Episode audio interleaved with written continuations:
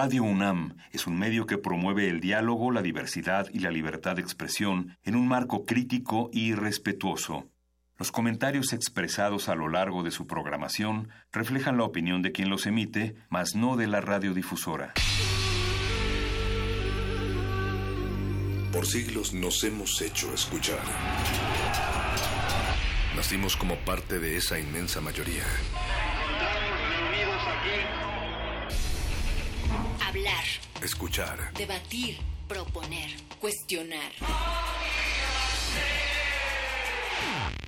Está en nuestra naturaleza. Seamos instrumentos de conciencia de nuestro pueblo. Usamos el sonido porque atraviesa obstáculos. Muros. Fronteras. Nosotros somos la resistencia.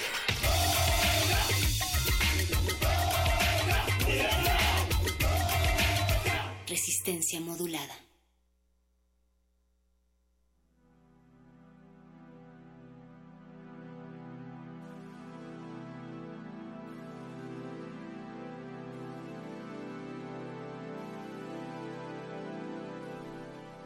El cannabis es una planta doica de floración anual originaria de Asia Central. Tiene dos subespecies, cannabis sativa y cannabis sativa L, más conocido como cáñamo.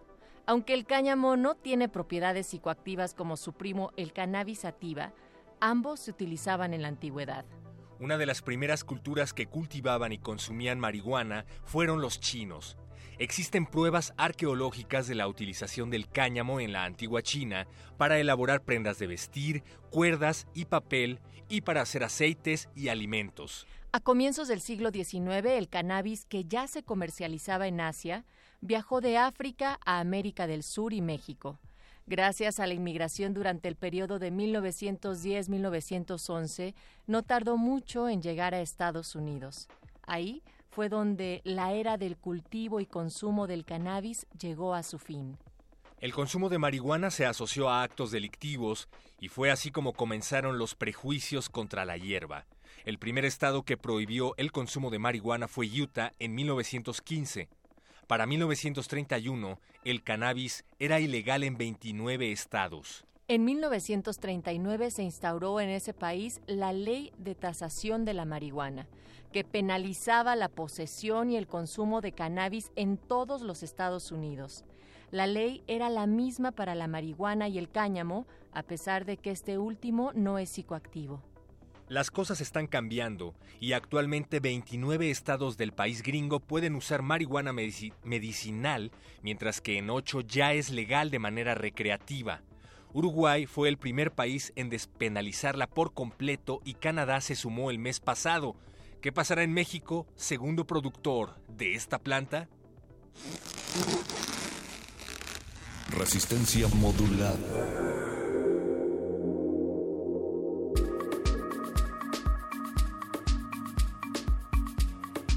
Resistencia, ¿tú estás de acuerdo con la legalización de la marihuana en México con fines recreativos? Contesta nuestra encuesta a través de Twitter, ahí estamos en arroba R hasta donde el, este momento el 77% ha dicho que sí, el 15% solo con fines médicos y 8% que no. Perro muchacho, ¿tú qué dices? Natalia Luna, yo pienso que hay que extirpar primero de manera lúdica la tradición del samurái que se lleva en la faz del antifaz, pero deberían ustedes llevar la última palabra. Hay muchísimas muchísimas opiniones encontradas, muchísima controversia, pero desde luego muchísima desinformación. Y para eso estamos aquí, justamente Resistencia Modulada, hoy 15 de noviembre. Nos pintamos verdes y sale humo por toda la cabina del FM de Radio UNAM. Así es que pónganse calientitos, pónganse verdes y multicolores como nuestro equipo de producción esta noche. Del otro lado del cristal está Eduardo Luis en la producción ejecutiva, Andrés en la operación de esta cabina y Alba Martínez en la continuidad. Y tu resistencia también nos puedes estar siguiendo a través de Instagram, ahí nos buscas como R modulada, en Facebook como Resistencia Modulada y recuerden que en la página de Radio UNAM, si ustedes le dan clic a Resistencia Modulada, pueden descargar cada una de las emisiones. Toda esta semana la hemos dedicado a la marihuana y esta noche no es la excepción.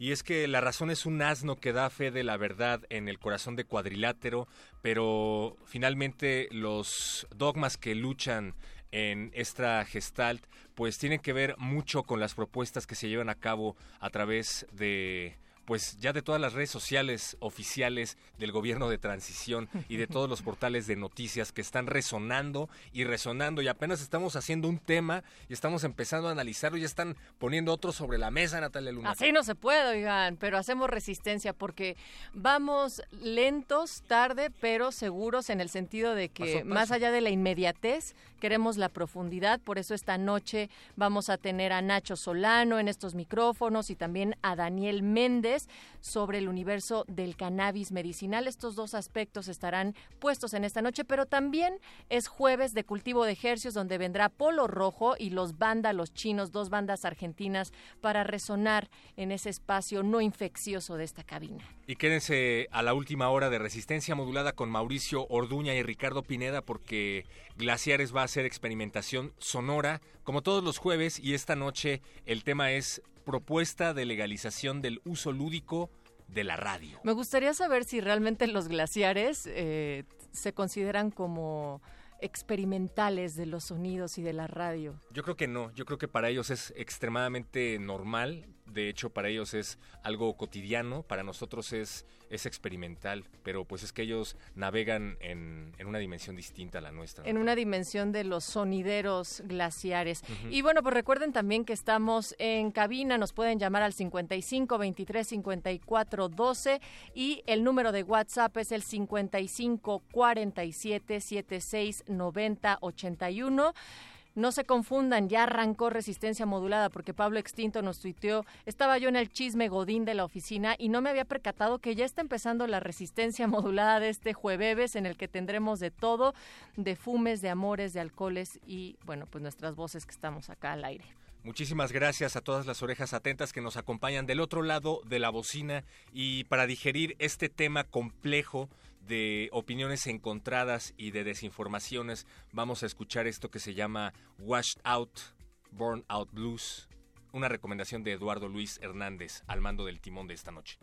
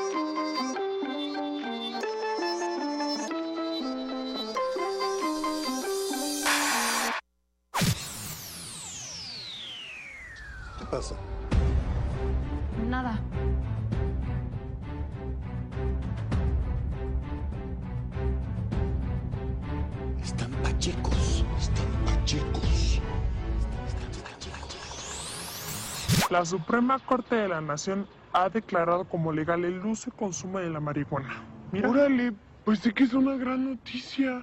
En la nota dice que la legalizaron para fines lúdicos. Sí, sí, lo estoy leyendo. Están pachecos. Ya está permitido por la Corte, lo leímos en internet. Se permitió el consumo solamente a cuatro casos en específico. Debieron leer bien. Están pachecos. Resistencia modulada.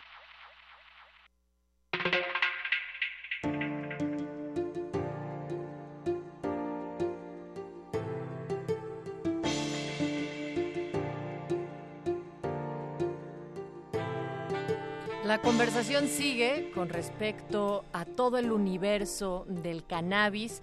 ¿Qué piensan ustedes? Contéstenos a través de Twitter arroba R modulada. No solamente si estarían a favor o no de la legalización de la marihuana para usos lúdicos, perro muchacho, resistencia, sino también si es que tienen algo más que decir respecto a este tema. Hemos visto también cómo eh, se ha planteado dentro de la agenda del nuevo gobierno, eh, al menos por parte de Olga Sánchez Cordero, que esta iniciativa va para adelante, pero qué implicaciones tendrá o qué es lo que ustedes también están imaginando que ocurrirá a partir de esto, pues díganos a través de nuestras redes. Decíamos que es un tema que está causando mucha controversia, pero esto se debe probablemente a la enorme eh, desinformación que hay al respecto. Y es que nos han dicho desde muy pequeños y desde hace mucho tiempo que esta planta es prácticamente lo peor que puedes consumir y puede que sí, puede que no, pero para eso tenemos ahora a Daniel Méndez, licenciado en biología, que nos va a hablar entre otras cosas acerca de la charla El universo del cannabis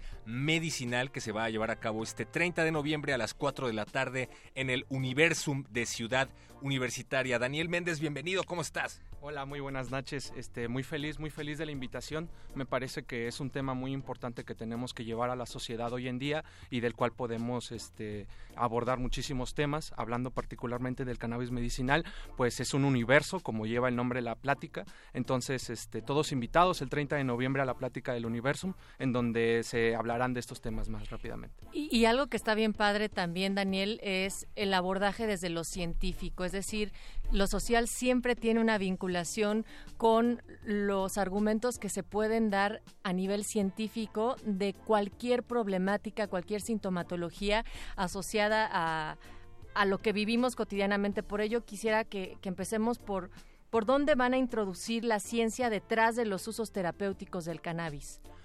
Bueno, eh, tú bien lo has dicho. Eh, realmente el cannabis eh, hay una una problemática que es la desinformación y el estigma que se mantiene en la sociedad arraigado. Entonces, en ese sentido, tenemos que crear conciencia, generar colectivos que ya están actualmente, como es el nuestro, que es Canapeutas, y, en este sentido trabajar con las aso asociaciones científicas, principalmente la Universidad Nacional Autónoma de, México, quien yo creo que juega un parteaguas muy importante para que esta información que es del cannabis, ciencia, y, que no la gente que no está completamente eh, metida en estos temas de, la medicina y la ciencia, pues también deben de comprender, ¿no? Entonces yo creo que como investigadores jugamos un papel muy importante en deglutir esa información y dársela al público de la mejor manera, de la manera más este, desmenuzable, para que ellos hagan un buen uso de este tipo de sustancias. De seguro de esto se hablará en la charla a la que nos estás invitando allá en Universum de manera más profunda, pero aquí, grosso modo, ¿qué aplicaciones medicinales tiene el cannabis eh, de los cuales nos puedas hablar ahorita y cuáles van a ser las posibilidades que se van a abrir a partir de esta propuesta de legalización. Eh, bueno, eh, ¿cómo, ¿cómo, el cannabis puede ayudarnos para diferentes enfermedades? Pues hay muchísima información científica al respecto. Se sabe que el cannabis tiene en su interior algunas eh, moléculas, algunas sustancias, que en, entre algunas de ellas pueden ser fitocannabinoides, terpenos, flavonoides, que se han visto que cuando entran al organismo, eh, de diferentes maneras de consumirlo, eh, estimulan y desencadenan una serie de, de, eh, respuestas dentro del organismo. Entonces, estas, estas respuestas se sabe que eh, pueden ser utilizadas en diferentes enfermedades, enfermedades autoinmunes, enfermedades que tienen que ver con la neurodegeneración del cerebro em, y, un, gran, un gran conjunto de enfermedades.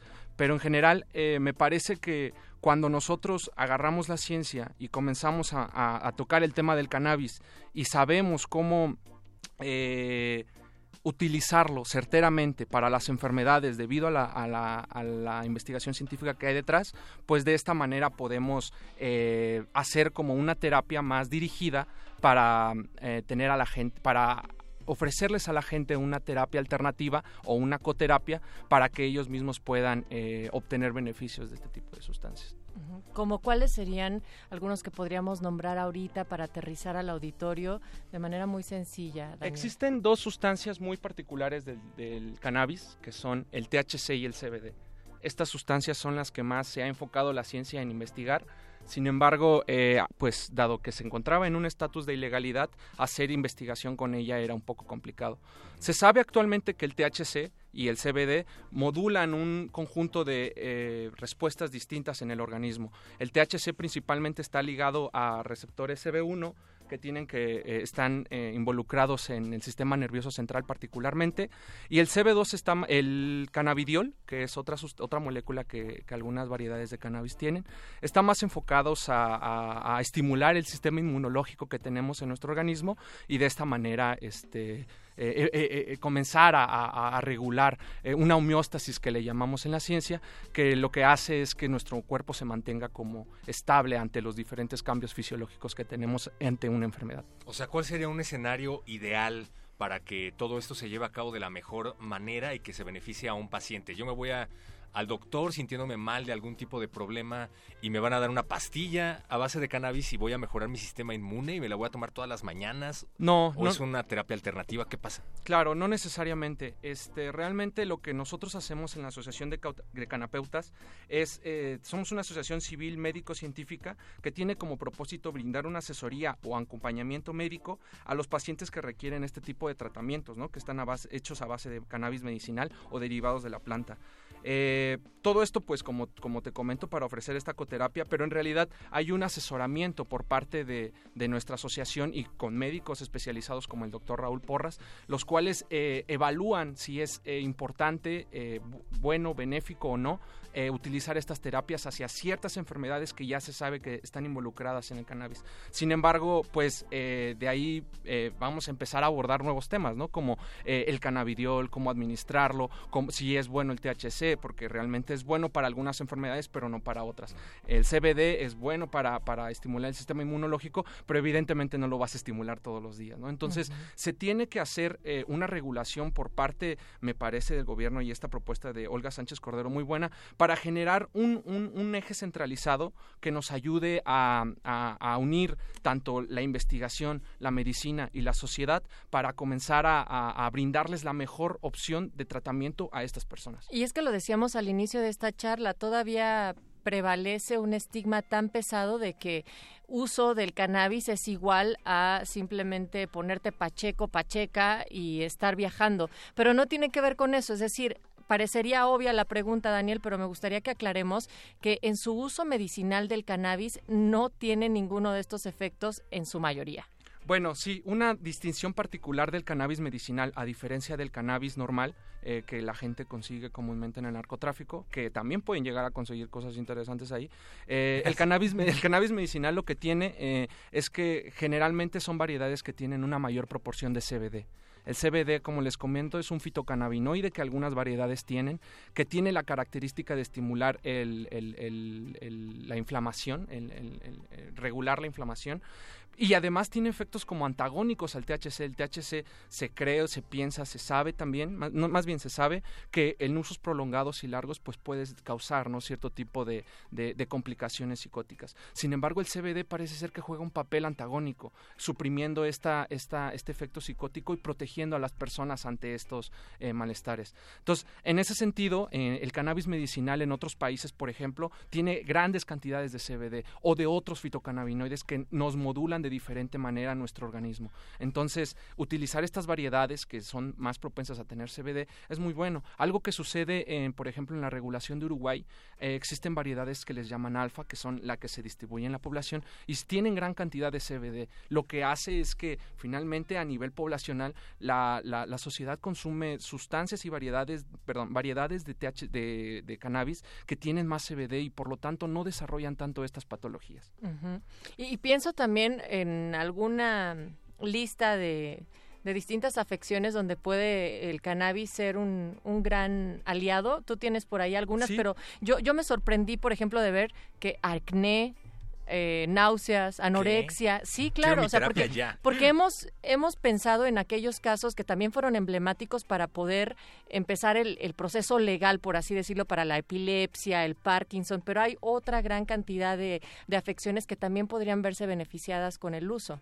¿Qué pasa con estas afecciones? Pues realmente lo que vemos y lo que les comentaba anteriormente es que, eh, dado que esta sustancia se encuentra en la ilegalidad, no se podía o se encontraba en la, en la ilegalidad, no se podía realizar investigación a plena sobre diferentes enfermedades, ¿no? Entonces muchas de esas investigaciones se frustraron y actualmente, dado que eh, los cambios mundiales van en favor de la legalización, pues me parece que sí es importante nuevamente retomar otras enfermedades que se saben por la investigación científica y cómo estas sustancias nos regulan que se podrían eh, eh, involucrar. Algunas enfermedades que ya se sabe que, pueden ser eh, em, tratadas con este tipo de sustancias, pues principalmente, como les comentaban, enfermedades neurodegenerativas como el Alzheimer, el Parkinson, otras enfermedades de tipo autoinmune como son una excesiva, o una excesiva inflamación como son la esclerosis múltiple, el síndrome del intestino irritable y otras afecciones diferentes como el cáncer, el dolor crónico, eh, la epilepsia y diferentes variantes como son el síndrome de, Lennox-Gastaut,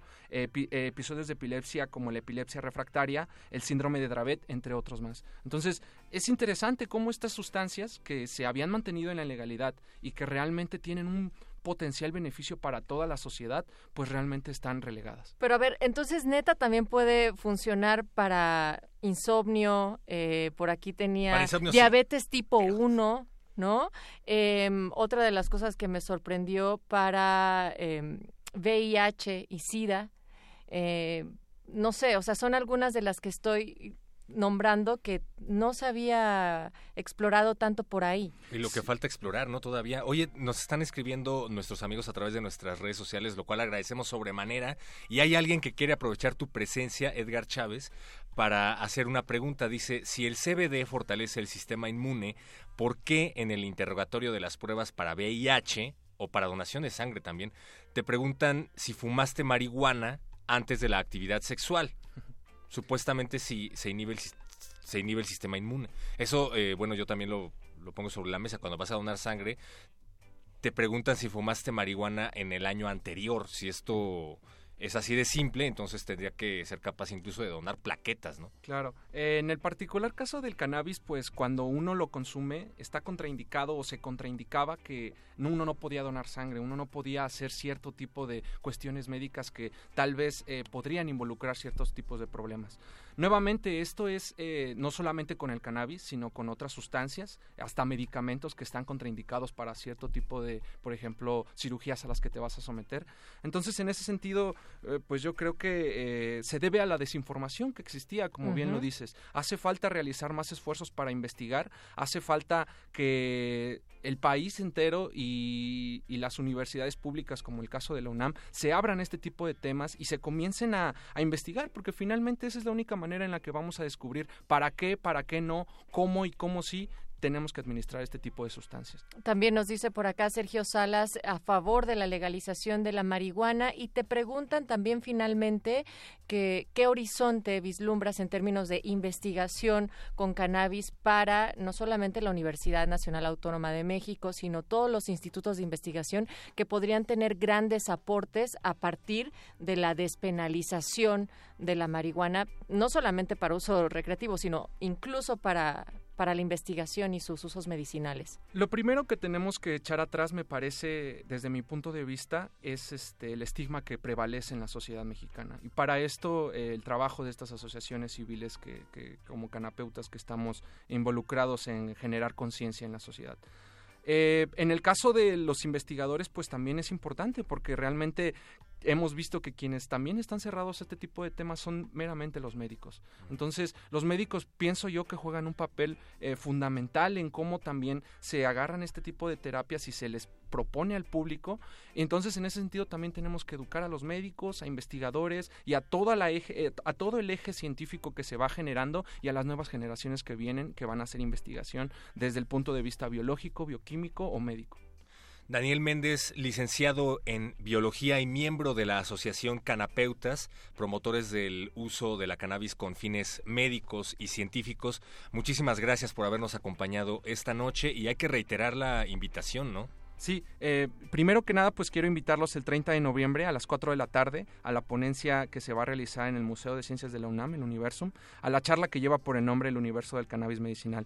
Esta, como ya lo he mencionado, será una charla introductoria a la ciencia detrás de los usos terapéuticos del cannabis, muchísimo más específica y donde nos explayaremos de mejor manera. Y también quiero hacerle una invitación a todos los médicos y profesionales de la salud a un simposio que Canapeutas está realizando junto con otras asociaciones eh, con el nombre de Cannabinoides, una perspectiva clínica, la cual se llevará a cabo el día 7 de diciembre del presente año en la unidad de seminarios Dr. Ignacio Chávez en el Jardín Botánico de la UNAM y parte del Instituto de Biología. Bueno, pues vamos a también intentar colocar esta información en nuestras redes, pero mientras tanto, eh, lo que va a suceder el 30 de noviembre ahí en el Museo de Ciencias Universum, em, pues es para todo público.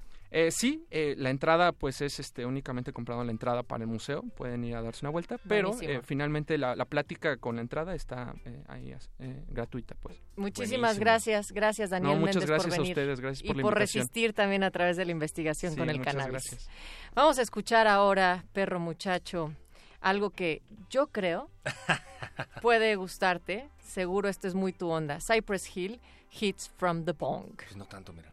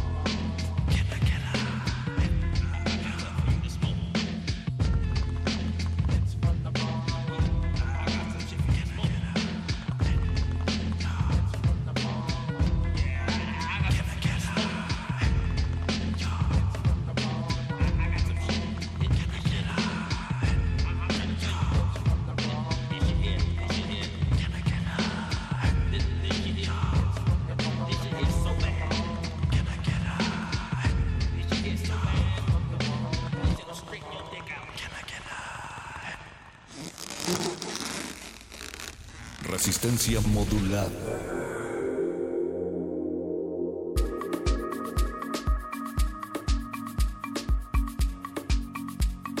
que sí te gustó, perro muchacho, no te hagas. Pues sí, me, me recordó una época, me recordó los 90. Ah. cuando en MTV había música. Cuando ya eras muy joven. Cuando era un cachorro. Eh, muchísimas gracias por seguir el otro lado, lado, de la bocina. Estamos en resistencia modulada a través de las frecuencias de Radio UNAM. Y no sé si sepan que Nacho Solano es periodista y escritor, conductor de noticias. Ha participado en diversos programas de radio y de televisión, pero esta noche vamos a platicar con él porque es coautor del libro El Priista que todos llevamos dentro y su última publicación tiene por nombre Marihuana a la Mexicana. El PRI, la marihuana, o sea, la política mexicana y la despenalización. Dos temas que van de la mano y que nos va a ayudar a esclarecer, Natalia. Nacho, bienvenido. Buenas noches. ¿Cómo estás? Hola Héctor Natalia, soy Lozano, no Solano. Ah, Lozano, perdón. Lozano, yo sí sabía, solo que Fede no quise contradecir a mi productor. Fede Ratas, Nacho Lozano, y eh, pues arranquemos por ahí. ¿Cuáles son a grandes rasgos estos efectos de la marihuana en México que abordas en tu libro Marihuana a la Mexicana? Eh, efectos de la marihuana en México, dices tú, en los consumidores. Pues yo creo que más bien a nivel social, porque hemos estado hablando mucho de todos los prejuicios que todavía existen, incluso ahora con nuestra charla previa para hacer investigación con cannabis, es todo un lío, es toda una bronca.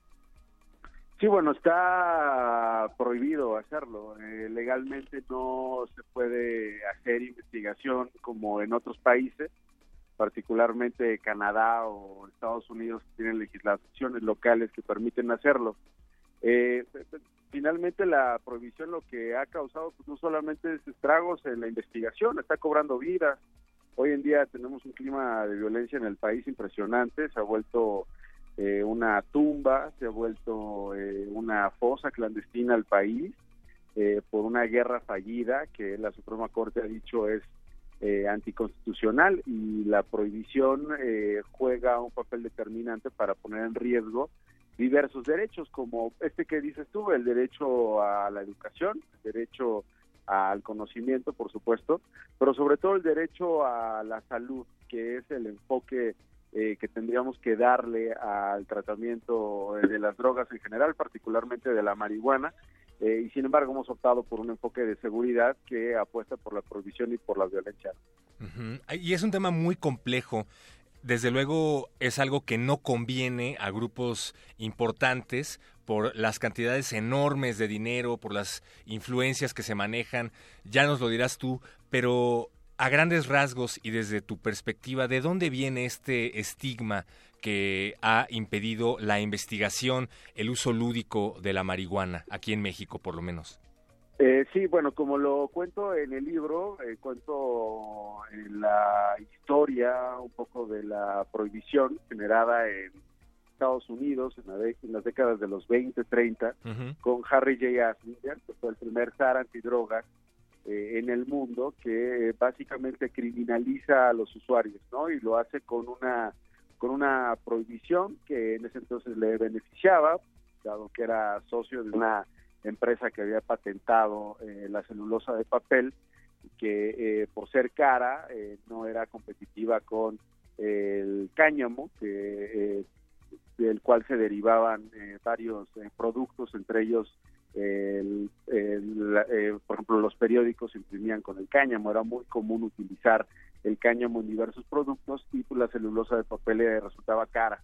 Entonces, eh, quitar de la ecuación al cáñamo permitió eh, a varios intereses en Estados Unidos eh, tener acceso a otros productos y prohibir los derivados, en este caso del cannabis.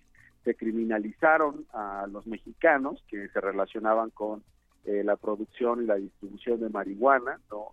injustamente, lo mismo algunos grupos vulnerables y perseguidos en Estados Unidos. Y esa esa política se eh, promovió a nivel internacional y se fue heredando durante varias décadas hasta, hasta nuestros días. Y esta propuesta de legalización que se está poniendo sobre la mesa viene pues a destruir un estigma que, como dices, lleva años construyéndose. Yo antes de entrar aquí a la cabina hice un mini sondeo rapidísimo y efectivamente pues ya hemos hablado de la desinformación, pero el estigma está ahí presente. Hay gente que le tiene muchísimo más miedo a la marihuana que a drogas que comprobadamente hacen daño al organismo como el tabaco, como el alcohol, ya sabes, ¿no? A lo que voy es, ¿cómo crees tú que sería recibida la legalización por parte de la sociedad mexicana en caso de que ésta se lleve a cabo? Mira, eh, técnicamente la marihuana es legal en México. Eh, la marihuana está legalizada en México. Eh, para eh, fines eh, prácticos, tú puedes portar 5 gramos de marihuana y teóricamente ningún policía puede eh, detenerte, ninguna autoridad puede eh, acusarte de cometer un delito, dado que hay cierta dosis que eh, las mexicanas y los mexicanos podemos portar. Sin embargo, hoy en día, efectivamente, como dices, vivimos una criminalización. Eh, se vive una persecución a los usuarios de productos derivados de la marihuana y eh, pues son detenidos, incluso son inculpados por delitos que no necesariamente cometieron o delitos eh, que les inventaron o les agrandaron, ¿no? Eh, el gran problema de las cárceles mexicanas hoy en día es la acusación de la posesión simple. Entonces, eso por un lado. Lo que se está planteando es la regulación, es decir, aumentar las dosis, eh, generar un planteamiento que permita a los usuarios de productos derivados de la marihuana acceder eh, en pleno uso de su derecho de libre desarrollo de la personalidad a productos derivados de la marihuana sin vivir esta discriminación y saliendo del closet verde. Nacho, hay, hay gente que dice que México no estaría preparado para este tipo de regulación, mientras otros, en contraste a este argumento, dicen que eso es como ponernos como si fuéramos eh, menores de edad para tomar ese tipo de decisiones. Em, ¿Tú qué opinas? Eh, pues depende de quién lo diga. No sé de quién hayas escuchado que México no está preparado. O sea, son comentarios que también hemos recibido, por ejemplo, cuando colocamos la temática a través de nuestras redes. Ujú. Eh, pues mira, yo creo que yo creo que es inminente eh, que, que lleguemos a la regulación. Han habido eh, cambios eh, en términos de percepción frente a la marihuana mucho muy eh, veloces respecto a la percepción que los estadounidenses tienen a la marihuana, lo que llevó en el otro país eh, décadas. En México eh, llevó menos de una década tener una percepción, si no positiva y aceptable, por lo menos indiferente eh, frente a la marihuana. Creo que hoy en día estamos en medio de un oscurantismo.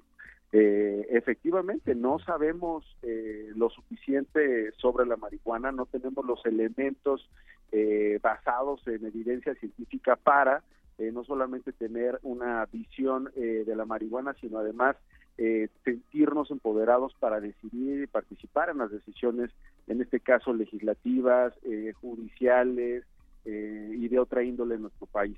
Entonces, yo sí creo que México está preparado porque eh, pues eh, los eh, consumidores eh, de productos derivados de la marihuana lo están. Lo que yo no sé es si estamos suficientemente informados de lo que estamos eh, consumiendo o de lo que estamos temiendo o a lo que le tenemos eh, pavor y horror porque llevamos décadas heredando precisamente esa educación. A nosotros nos educaron para eh, eh, aborrecer al monstruo verde. Sin embargo, pocos saben que, por ejemplo, el azúcar es la de las drogas más letales que se consumen en México y se consumen en grandes cantidades.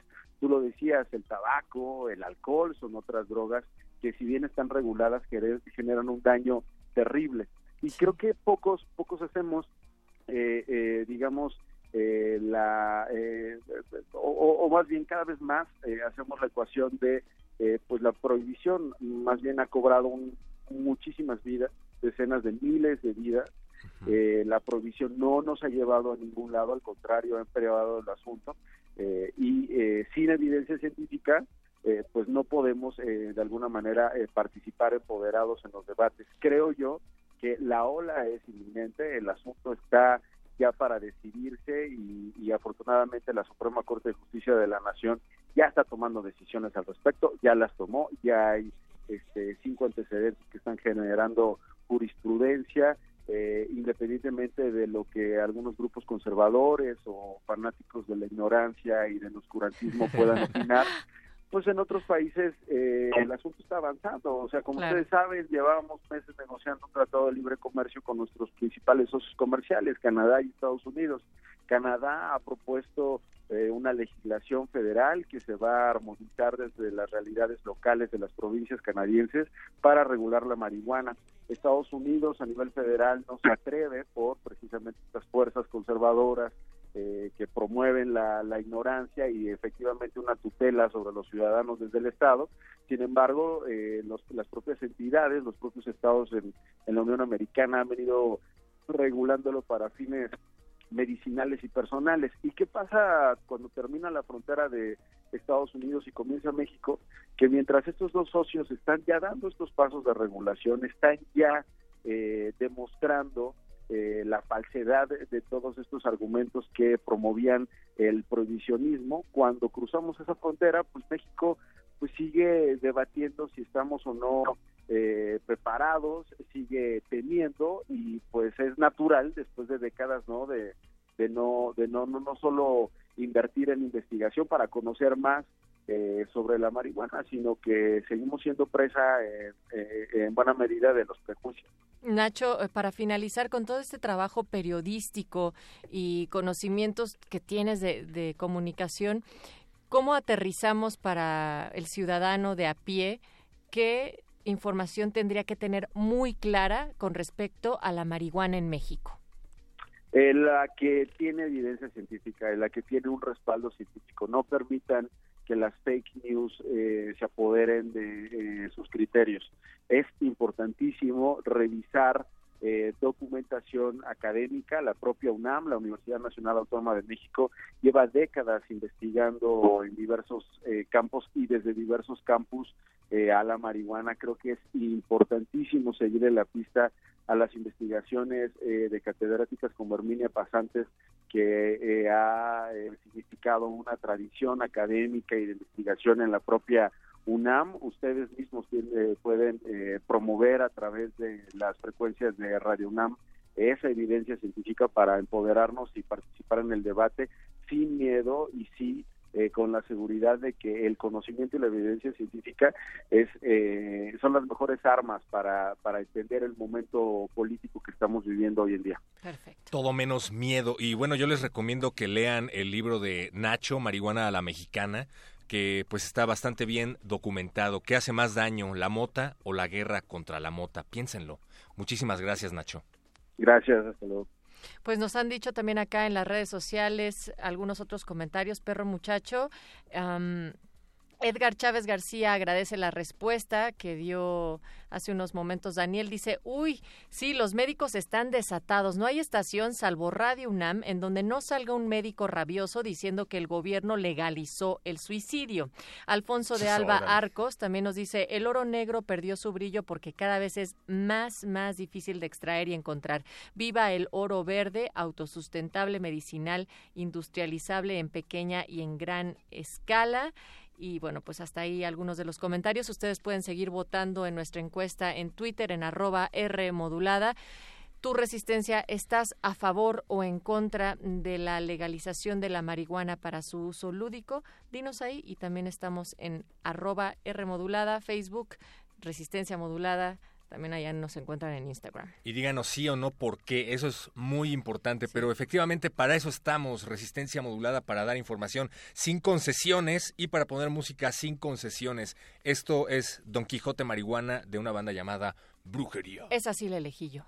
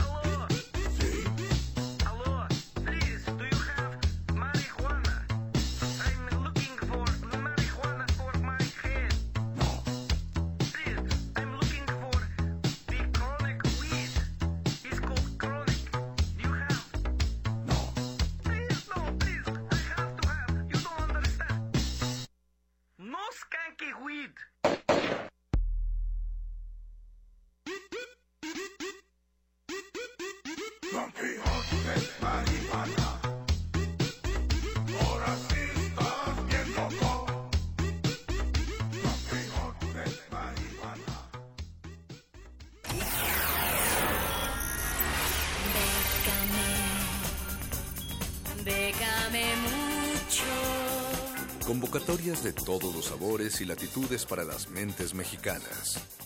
Toga y birrete especializados en resistir economías en decadencia. Bécame mucho. Bécame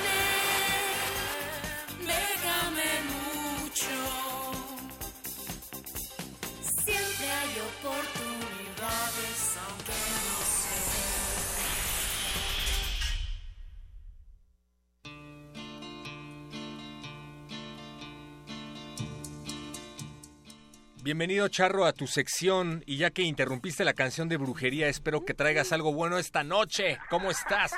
Buenas noches, bueno muchacho. Perdón por, por tal herejía. No, hombre, todo bien. Es tu, es tu espacio, Charro. No todo bien, pero ofrécele algo sabroso, jugoso a toda la resistencia. Para todos aquellos resistentes, hola Natalia, todos los que están en cabina y resistencia Hola. en general, por supuesto. Este, sí, para todos aquellos resistentes que se les truncaron sus emociones al cortarles ese tema, eh, pueden aplicar a un par de opciones, aquellos que están tocando obviamente. Una de ellas es el Purging Festival que se realiza en Italia el próximo año. El cierre es el próximo 10 de diciembre.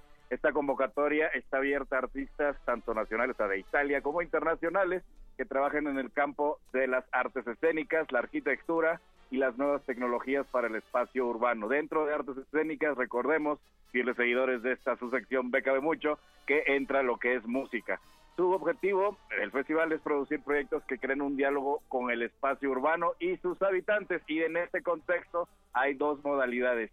Apoya lo que son proyectos ya estrenados que involucren a la población local o grupos sociales específicos, proyectos performativos y o audiovisuales concebidos para se- desarrollarse en espacios urbanos, instalaciones arquitectónicas o artísticas para espacios urbanos, proyectos que exploran la interacción entre el performance y nuevas tecnologías.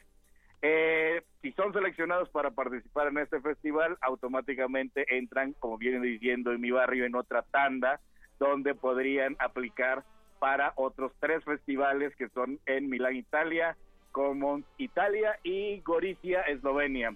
En el caso de que sean seleccionados para cada una de estas sedes, se les darán adicionalmente de lo que estén cotizando 1.300 euros, que la cotización del día de hoy estamos hablando de 29.900 pesos, pero eso es por sede, o sea que por las tres les estarían dando 89.700 pesos para cuestiones de movilidad. Órale, En el- si alcanza. que si alcanza en el caso de las producciones que son nuevas, que apenas se van a estrenar, el apoyo financiero es de hasta 8.250 euros, que a la cotización del día de hoy son 189.750 pesos. También tienen la opción de entrar en esta tómbola de eh, el circuito de festivales, pero ahí la cantidad varía dependiendo de las especificaciones de esta producción que apenas van a estrenar, pero pues pueden darse un quemón con la, la categoría anterior, que dan más o menos 100 mil pesos. Y como siempre traes proyectos para todo tipo de artes, en este caso artes visuales, circo, danza, instalación, juegos, música, performance, teatro y títeres. ¿Qué hay de esto, Charro? Ese es otro festival que bien estás aterrizando las opciones que consideran, que este se llama Firatárrega, que también es el año que viene y en este tienen un poco más de tiempo, el cierre es el 15 de enero de 2019. Y este festival ofrece una programación de artes escénicas con unas 50 propuestas eh, de pequeño, mediano y gran formato, Así que aquellos que nos están escuchando que crean que su proyecto va empezando, también acepta pequeños formatos y abarcan todas las disciplinas escénicas que, como hemos repetido, incluye también música dirigida a todo tipo de públicos. Y van a seleccionar diferentes cantidades, tanto a nivel internacional, locales, de espectáculos para completar esta programación. En este sentido, como bien dices, van a considerar proyectos de animación, artes visuales, circo, danza, instalación, juegos, música, multidisciplina, que aquí en México se le conoce como interdisciplina, que es la mezcla de varias opciones de las que están mencionando, performance, teatro, títeres, objetos, entre otros que consideren que puede aplicar en el formato del festival.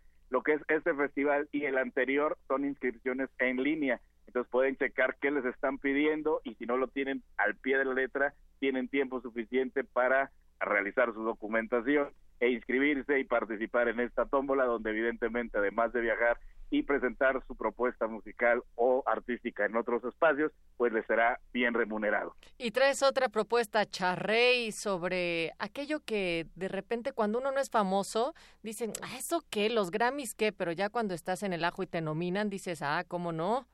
Así es, como aquellos fieles seguidores de esta sección están esperando que concluya la emisión de hoy para irse a ver la transmisión en vivo de los Latin Grammy 2018, hemos traído unas opciones, así es, ahorita que termine la sección, ves, las, sintonizas eh, la nueva emisión de este año.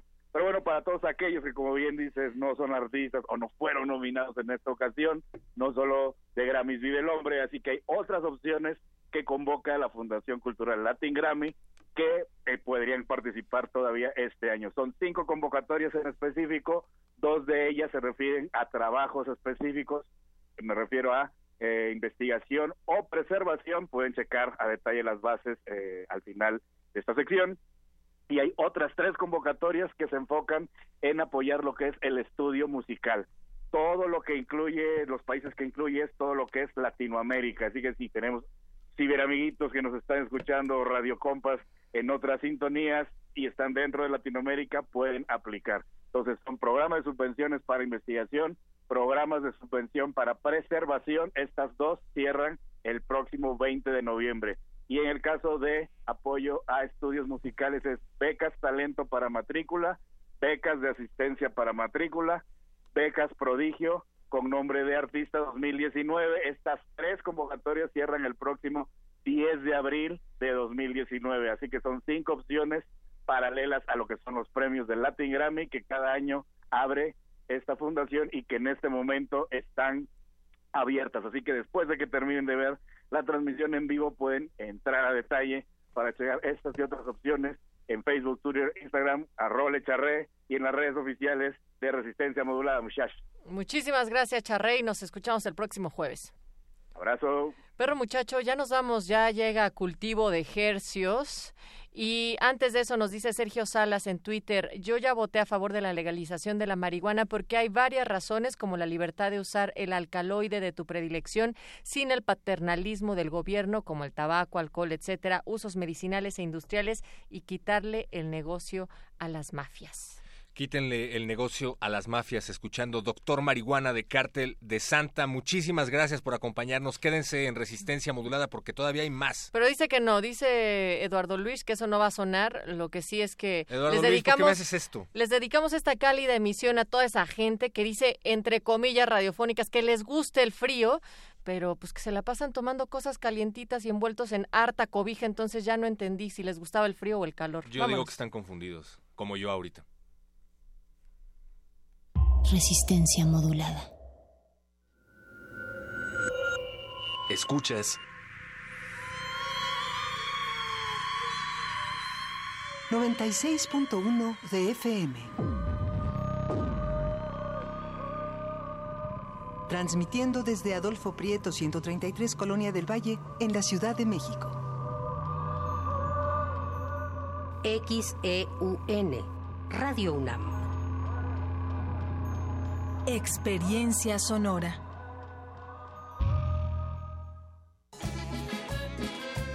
El mamífero tiene hambre, ansia de contar las crónicas que ha vivido, historias cumbiancheras con un poquito de rock. Conoce al juglar de cuatro cabezas Coyote Luna. Rock Latino Fusión, presentando su segundo álbum, Miedo al Agua. Estrella plena luz, no sé qué es real. Viernes 16 de noviembre a las 21 horas en la sala Julián Carrillo. Entrada libre. Sé parte de Intersecciones, donde la música converge. Radio UNAM, experiencia sonora.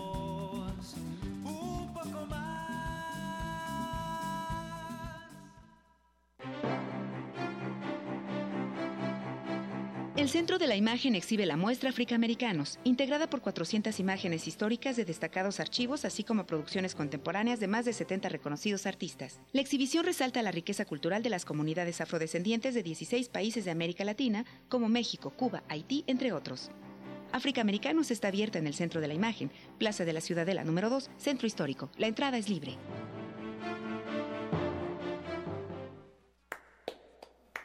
Sí, bueno, la belleza no necesariamente es justa, la ética y la estética son dos cosas distintas. La ética tiene que ver con la justicia, la estética con la belleza. Escribir con buena ortografía es una cuestión de estética, no de ética. No se puede decir está mal dicho o está mal escrito, no, eso corresponde a la estética, no a la moral. Quería ser como Joe DiMaggio, el beisbolista, pero sus reflejos no daban para tanto. Reposaba el cuerpo en la cocina, dejó escapar el alma por la nariz y se enamoró de las especias. De su travesía para llegar hasta la mesa y al probar el mole, entendió el significado del mestizaje, la importancia de la historia en todo lugar. Así vivió Fernando del Paso, escritor, académico, locutor, cocinero por placer y pintor por impulso, con lupa en mano tras lo barroco, el erotismo y las pulsiones humanas, mostrando al nuevo mundo lo insólito del pasado y coloreando las pupilas de los curiosos con sus atuendos.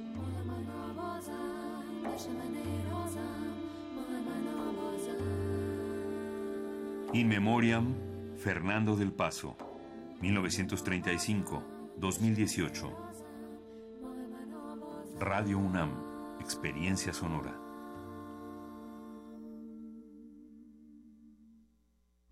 Resistencia modulada.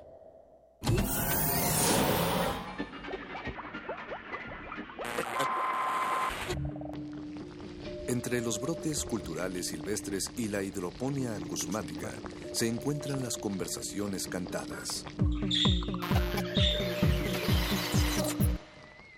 Estudiamos el milagro de la música libre en el aire. Cultivo de ejercicios. Frescura en la flora musical.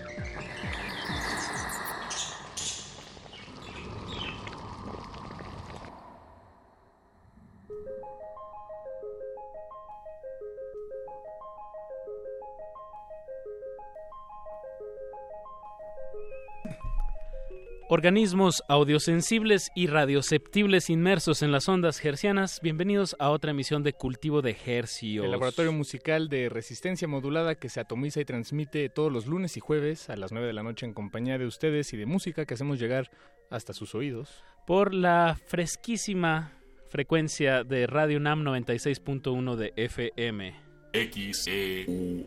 XEUN transmitiendo a todo el Valle de México y a la aldea global a través de nuestro portal en línea www.resistenciamodulada.com. Les saludan desde estos micrófonos Apache o Raspi. Y Paco de Pablo.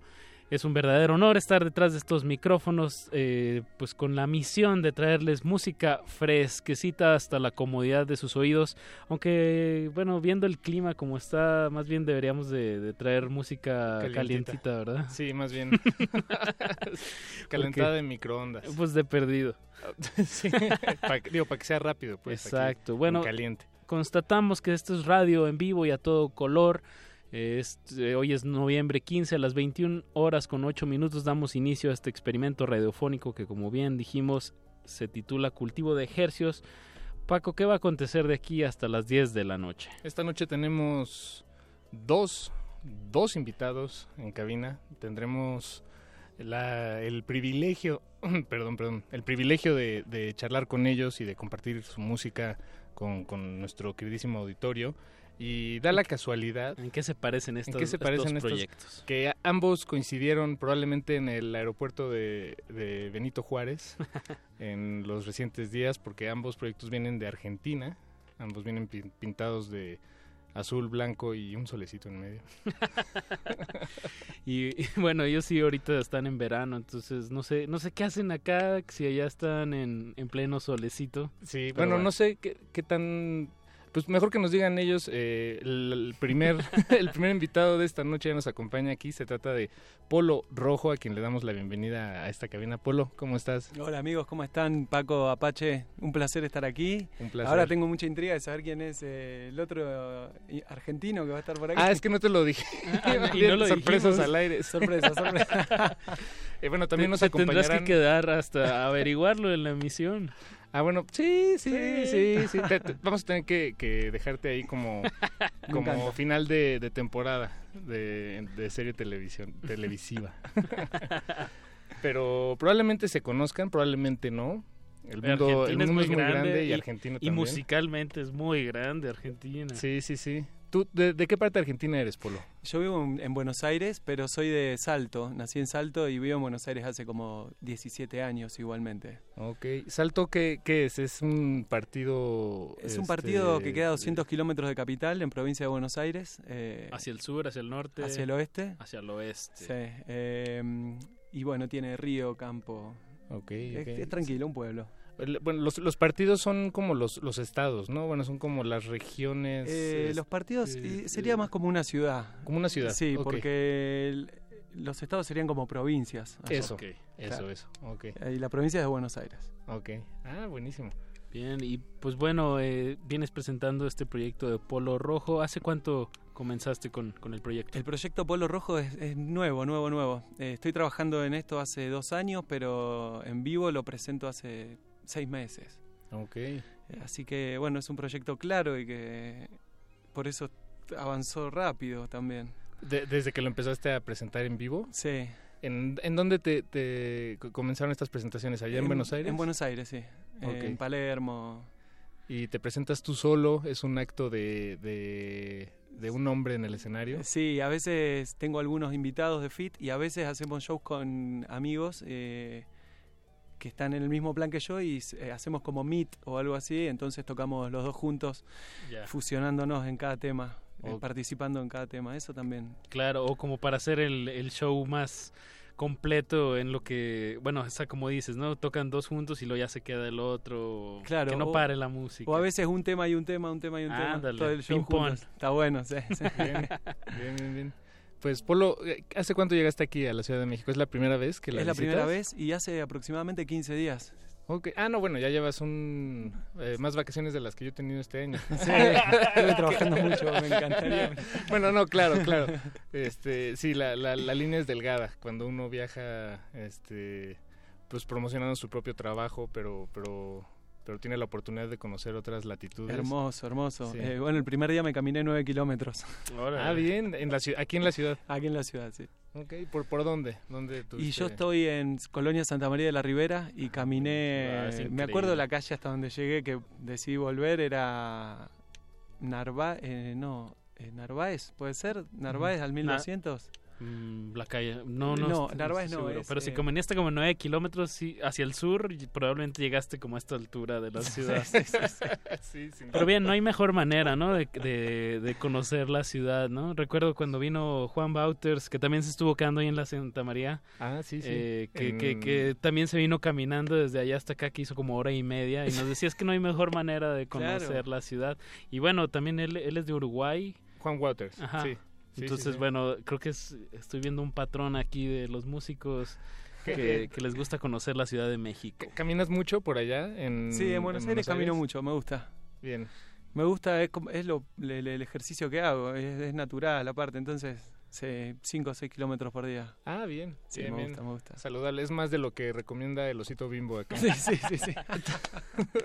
El osito, eh, bueno, el osito, el que no voy a decir porque... Bueno, ok, de acuerdo. Él, él, eh, Lo no- vemos demasiado no, en no las tiene nada que decir con, con las, las dosis de azúcar que uno debe ingerir al día, pero... sí, exactamente. Polo, Pero- antes de adentrarnos a tu música y de escucharla, eh, que por cierto tienes dos temas, como dices, es un proyecto muy nuevo, eh, tienes dos temas ya en las plataformas digitales, los vamos a escuchar esta noche. Eh, en esta línea de México, pues me gusta como oír una, eh, pues tu, pues tu tus vivencias, pues. Platícanos sobre la comida, ¿Qué, qué, qué tal te ha parecido la comida por acá? Increíble, muy variada por empezar y cada 50 metros eh, hay Sí, cierto. 20 opciones, ¿no? Eso está bueno, sí, sí. Además la base de la alimentación de México es mucha proteína, mucho natural, ¿no? Sí. Frijoles, maíz, eh, champiñones, cebolla, me encanta. Sí. Elote. sí. Ah, a mí también. Y eso que vin- comí antes de venir acá. Pero sí, siempre se antoja. Yo me comí dos elotes antes de venir, estaban buenísimos. Oh, ¿En entero o en vasito? Entero, entero. Es- dos. En vasito es esquite, ¿verdad? Esquite. Sí. Sí. Yo la verdad soy de los que los pide sin mayonesa. Espero que no Yo también, hay- sí. hayamos perdido eh, gente, que, que, que no haya perdido la credibilidad de gente del Pues es auditorio. Como que funciona para que no se le caiga lo que con lo que Sí, lo- bueno, pero le puedes echar limón también, como el limón le deja pegado el chile. y- En Argentina es simple, le ponen manteca, solo manteca. Solo manteca. manteca. y sal, sí. Bueno, también suena bastante bien. Sí, suena bueno, suena. Sí, Sí, yo- sí, a mí se me antoja y sí me lo como. Pero bueno. Mantequilla le llaman ustedes, ¿verdad? Sí, mantequilla. Exacto, sí, porque manteca yo también me quedé pensando en la manteca de puerco y dije, ay, qué extremo. Pero Sí, mantequilla. Sí, mantequilla. Mantequilla. Pues, Polo, eh, démosle una, enta- una untadita de, de manteca a estas frecuencias con, con tu música. ¿Qué, ¿Con qué tema nos arrancamos para una buena carta de presentación para Bueno, nuestro auditorio? Vamos a arrancar con Epifanía, que fue la canción que, que- la primera canción que lancé como Polo Rojo y la que me, me abrió la puerta del nuevo sonido. Eh, bueno, Pa- para ti fue una epifanía llegar a ese nuevo sonido del que hablas. absolutamente. Por eso también eh, el no- la canción se escribió sola, digamos. ¿no? Bien, bien. Las palabras se pusieron ahí donde, donde están y le dieron el título. Eh, viene de una influencia Daft Punk de, de- a través de mis hijos que me trajeron. Me gustaba Ah, Daft Punk, pero ellos pues, vinieron. Daft Punk, Daft Punk, Daft Punk. Bueno, dale, a ver. Bien, bien. Y, sí. Bien, pues escuchemos Que eh, se este tema, eh, Epifanía, y como dice Apache, untémoselo en, lo- en los oídos a nuestros escuchas y volvemos a seguir charlando con Polo Rojo. Recuerden, están escuchando. Cultivo de hercios.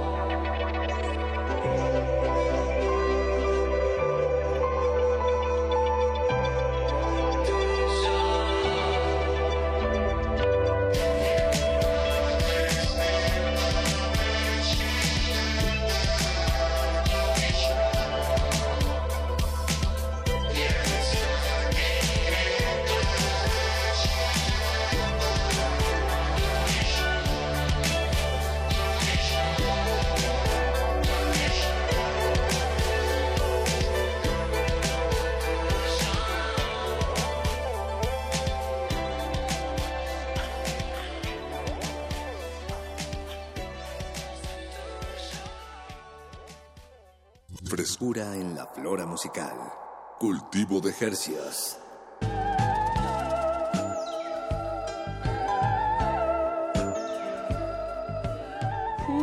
Acabamos de escuchar Epifanía, el tema así titulado por el artista Polo Rojo que nos acompaña esta noche desde Argentina, desde específicamente desde Salto, eh, eh, Jump Argentina. City. Jump City. Jump City. Y nos, nos platicabas, eh, Polo, que, que este tema que acabamos de escuchar, pues una, una fuerte influencia de, de Daft Punk, eh, que inclusive ahorita fuera del aire nos decías que, que hasta le ibas a poner vocoder, esta voz robótica. Sí, estaban puestas en el, en, en el demo, eh, Ah, en el boceto que hice yo y bueno, pues... Y el productor, el te dijo... no, quiero tu "¿Qué voz. Lo mismo chica que la vamos a escuchar después era... la misma, la pero misma qué historia. importante es el productor, ¿no? En este sentido ya de esas decisiones tan vitales. Sí, sí, sí, sí. Sí, Me a veces- pasó después que... Porque la canción eh, Chica quedó también subida en SoundCloud del demo eh, con la versión techno. Y bueno, después me, me pedían una para pasar en radio, entonces les di, bueno, elijan la que quieran. No, no, pero me gusta más chica la, la que suena la voz natural, me dijeron. Ah, bueno, Ok. bien por el productor. Sí. Oye, Polo, y aparte de, de Daft Punk, ¿qué otras influencias nos puedes decir que, que hay en tu, en tu proyecto? Bueno, eh, todo lo de Argentina de, de- de por sí me crié con eso, con Soda, con Spinetta, con Fito, Virus. Escuché mucho New Wave eh, en mis primeros años también, de Police, Nexus, eh, Tears for Fears, eh, me encantan todos, todos ellos. Después empecé a escuchar mucho de los 60 y ahí hicimos una banda de psicodelia, fue la última banda que tuve hace más de 10 años. ¿Cómo- cómo se llamaba la banda? Ínfimo. Ínfimo. Y sí, más influenciados con los 60s y los 70s, eh, la psicodelia y todo eso. Y después, bueno, lo que me despertó fue MGMT en el 2006 o por ahí, que y ahí empecé a, a escuchar el nuevo sonido. Fue lo primero. Después viene Daft Punk. Daft Punk obviamente estaba de antes también en mi vida, pero el despertar interno fue hace relativamente poco. Eh, ahora me gusta mucho también el RB, el, el soul, me gusta The Weeknd, eh, me gusta también el trap, el hip hop, me gusta Kendrick Lamar, por ejemplo. No, bueno, una excelente dieta musical, si- Claro. si, me permites decirlo. Ah, full. Sí, sí. Además, me, me, me llamó la atención de- cuando nos contabas que este último, el tema que escuchamos anteriormente, Epifanía, para ti fue una epifanía en sí componerlo porque llegaste a un nuevo sonido que, Sí. que- al que no habías llegado tú como, como músico, como y, productor. y te hago una, un, un- un agrega- un agregadito. Por favor. Que a la vez, cuando estaba saliendo esa canción, eh, me di cuenta que tenía todos los climas de esto que había escuchado en toda mi vida también. Que también tenía unos tintes de psicodelia sobre el final y de los 60s, pero metido con el nuevo mood y, y de los 90s también y de los 80s. Así que En, en- digo, ahorita que, que dices eso, no puedo evitar eh, pensar en, en algo que alguna vez dijo Borges, sobre cómo solo podemos escribir sobre lo que nos cuentan, sobre lo que leemos y sobre lo que soñamos. Y pues un poco veo, bueno, si, si tú ves en tu Lo que sonido escuchamos. eso, exactamente, ¿no? Lo- en el caso de los músicos ha de ser similar, como lo, lo que escuchas en los sueños, lo que escuchas en la vida real y lo que... ¿Y cuál es la otra? Lo que lees. Lo que sueñas, lo que le- ya se Lo, lo que te cantan, digamos. Ah, lo Sí, que te- ajá, sí. lo que te cuentan. Lo que te cantan.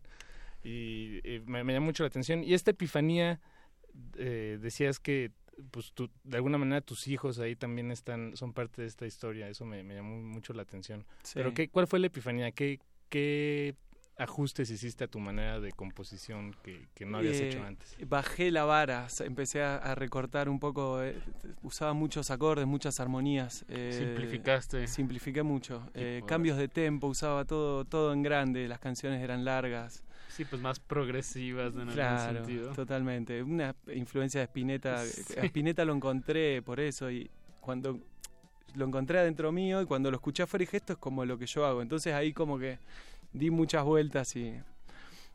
Pero bueno, estuvo bien también ese camino. Me- Ahora Claro. me gusta mucho hacer esto simple, me, me- realmente sale solo, me divierte, me parece Claro. real. Sí. Y- y además- no, no pienso tampoco en lo que quiero escribir ni en cómo quiero sonar, sino dejo que, que se vaya armando y... Claro. Es más, es más sencillo, es como cargar con menos cosas Exacto, también, ¿no? sí, Algo más liviano.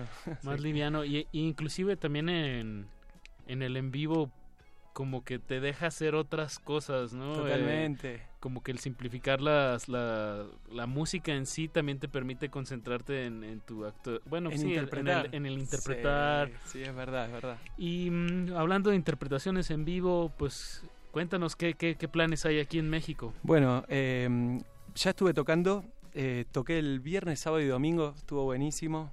Eh, empecé de chiquito a grande. Son todos chicos igual los shows, pero así todos fueron en, en crecimiento. Eh, el- toqué el viernes. em, el, el sábado toqué en un festival que ahí me gustó porque estaba solo con mexicanos.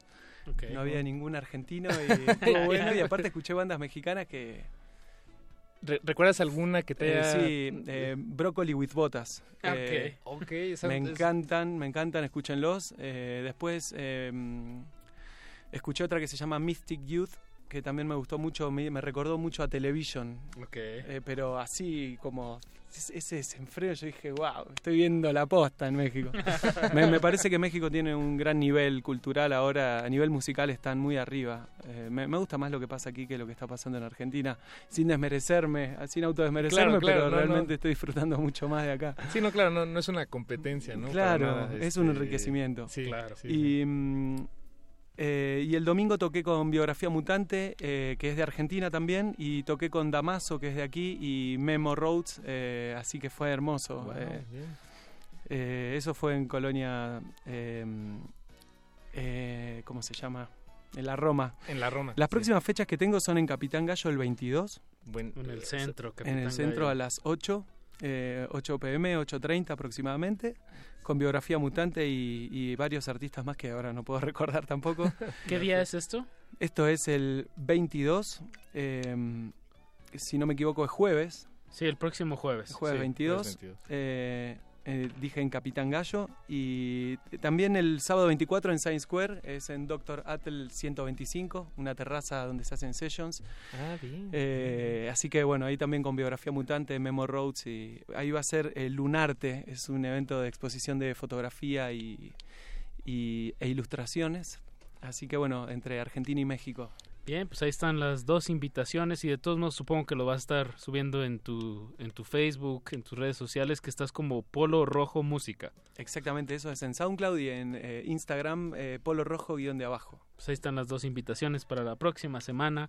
Eh, pues mucha, pues que te vaya muy bien, que te inspires mucho en esta gran Tenochtitlán, Polo, de aquí hasta, hasta cuándo vas a estar. Hasta el 29, dos días después de mi cumpleaños, así que... Ah, voy a perfecto. recibir mi Invítanos ahí aquí. si haces algo. Pero claro, me encantaría que vengan, sí. Bien, bien. Bien, bien. Bien, firmado al aire. Al toque. Eso, eso. El Bueno. 24 en Science Square también, ¿eh? Estaría buenísimo. Eso, que- el próximo sábado. Sí. Eso es sábado, sí. Sábado este sábado 24. que viene.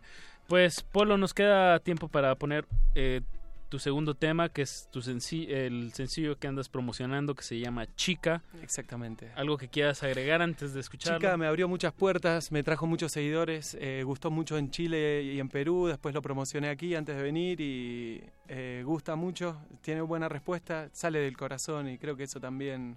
Eso, la honestidad ante sí. todo. Eh, bueno, y en SoundCloud pueden escuchar eh, soundcloud.com barra Polo Rojo Música, pueden escuchar eh, adelantos de los demos que van a ir, de los demás temas que van a ir saliendo. Buenísimo. Perfecto. Pues Polo, Polo Rojo, muchísimas gracias por acompañarnos. Gracias a ustedes, un placer. Un placer, un placer. Escuchemos Chica de Polo Rojo y no le cambien, no, no le cambien porque no les conviene. No, no, no, porque estamos aquí hasta las 10 de la noche con nuestro segundo invitado incógnito, pero que ya dijimos que es de Argentina también, que son de Argentina. Son de Argentina en unos momentos más. No le cambie, Polo Rojo con el tema chica. Cultivo de hercios. Ella me transforma sin mirar, ella está libre en la verdad y en cada palabra entiendo más. Ella está dicha como si, aunque aún no me dijo que sí, solo lo ha dejado sugerir. Ella me transforma,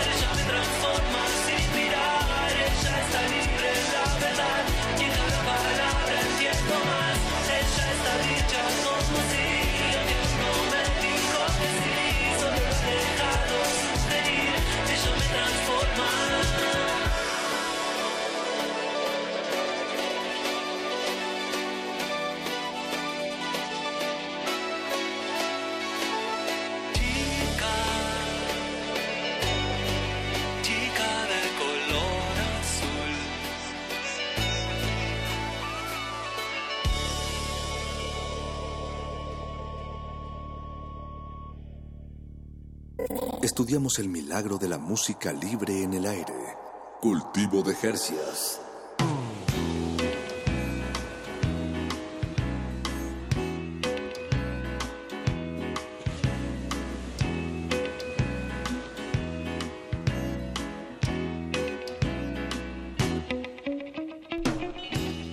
Temazo musical. Temazo musical de Polo Rojo, lo que escuchamos fue Chica. eh, un- el sencillo que, como nos contaba, le abrió las puertas, lo, de alguna manera u otra lo trajo a México, nos acercó a, a ambos a esta cabina desde Radio UNAM y de aquí hasta las orejas que nos están escuchando. Ese fue más o menos el trayecto de esta canción esta noche. Ya de ahí ya no nos podemos responsabilizar Sí, no, no, ya. con qué sucede adentro de la cabeza de cada quien. O, o- o lo que sería ideal es que motivara a la acción de ir a alguna de sus dos presentaciones la próxima semana. Entonces- Pero igual no nos hacemos responsables. No, no. Ya cada quien hace lo que quiera, la verdad. pues démosle la vuelta a la tortilla radiofónica, que, que en realidad eh, ya, ya habíamos dado algunas pistas de que a- ambos grupos son, ambos proyectos son de Argentina. Así es, decíamos que probablemente se, se vieron las caras sin saber quiénes eran en el aeropuerto internacional de Benito Juárez hace unos días. Eh, esta noche nos acompañan Banda Los Chinos aquí en la cabina, Goyo e Iñaki, bienvenidos. ¿Cómo ¿Qué están? tal? ¿Cómo va? Muy bien, muy ¿Todo bien. bien? Tenemos- Hola, buenas noches. Buenas Tenemos noches. a dos de seis, son un sexteto. Sí, así es. El ¿qué sería? El 33.3% al infinito de, Sí, sí, de sí, sí, sí. vándalos chinos. Sí, hay un, hay un decimal ahí que no logramos Un- agarrar. un tercio. Bueno, un, Un tercio. tercio, sí. dejémoslo en un tercio. Dejémoslo en un tercio. Sí. Pero es que cuando lo ponemos en decimales me, me vuelvo loco. Nada más no, no, no puedo comprenderlo. Bueno, o sea, sí, pero mejor un tercio. Banda Los Chinos, una banda que ya está a punto de cumplir 10 años. Sí, el año que viene. El en el que 2009 arrancamos a tocar. Eh, y, si- igual la formación actual es del- desde el 2014. Ok. Que antes tocábamos con otro bajista y, y en el 2014 se sumó también Chapi, el hermano de Iñaki, que es el tecladista de la banda. Ah, buenísimo, buenísimo. ¿Ustedes son de, de Becar? De Becar. Becar, Becar, sí. Becar. Becar. Sí, como no, como no sabía si tenía acento o no, o... Sí. no, no lleva acento en realidad. No, no, no lleva. Becar. Becar, Es así, Becar. Y ese, sí, es la zona norte de, de la ciudad de Buenos Aires. Está como a 30, 40 minutos de la, de la ciudad aproximadamente. Ahí tiene, está cerca del río de la Plata, es, es muy bonito. Eh, me llamó mucho la atención, la verdad estuve viendo unas imágenes de Google de, de, de Becar Ah. y ya, ya vi que es un, es este, bueno, vi, ta- también vi que es una ciudad ya, recien- bueno, relativamente recientemente, en el 97 fue bautizada, Fue declarada ciudad, declarada una ciudad, tiene una población de 60 mil personas, Ah. entonces me llamó mucho la atención porque pues sí, es, es- se ve, digo, en términos relativos, pues chiquito, muy agradable, con Sí. paisajes muy bonitos, un poco industrial, en algunas partes se ve que hubo fábricas. eh, por Lo que pasa es que, es que en realidad es parte del conurbano de Buenos Aires. Es como que nunca nunca deja de haber, eh, digamos, urbanización hasta, hasta ahí. Es parte de, bueno, acá saben más o menos.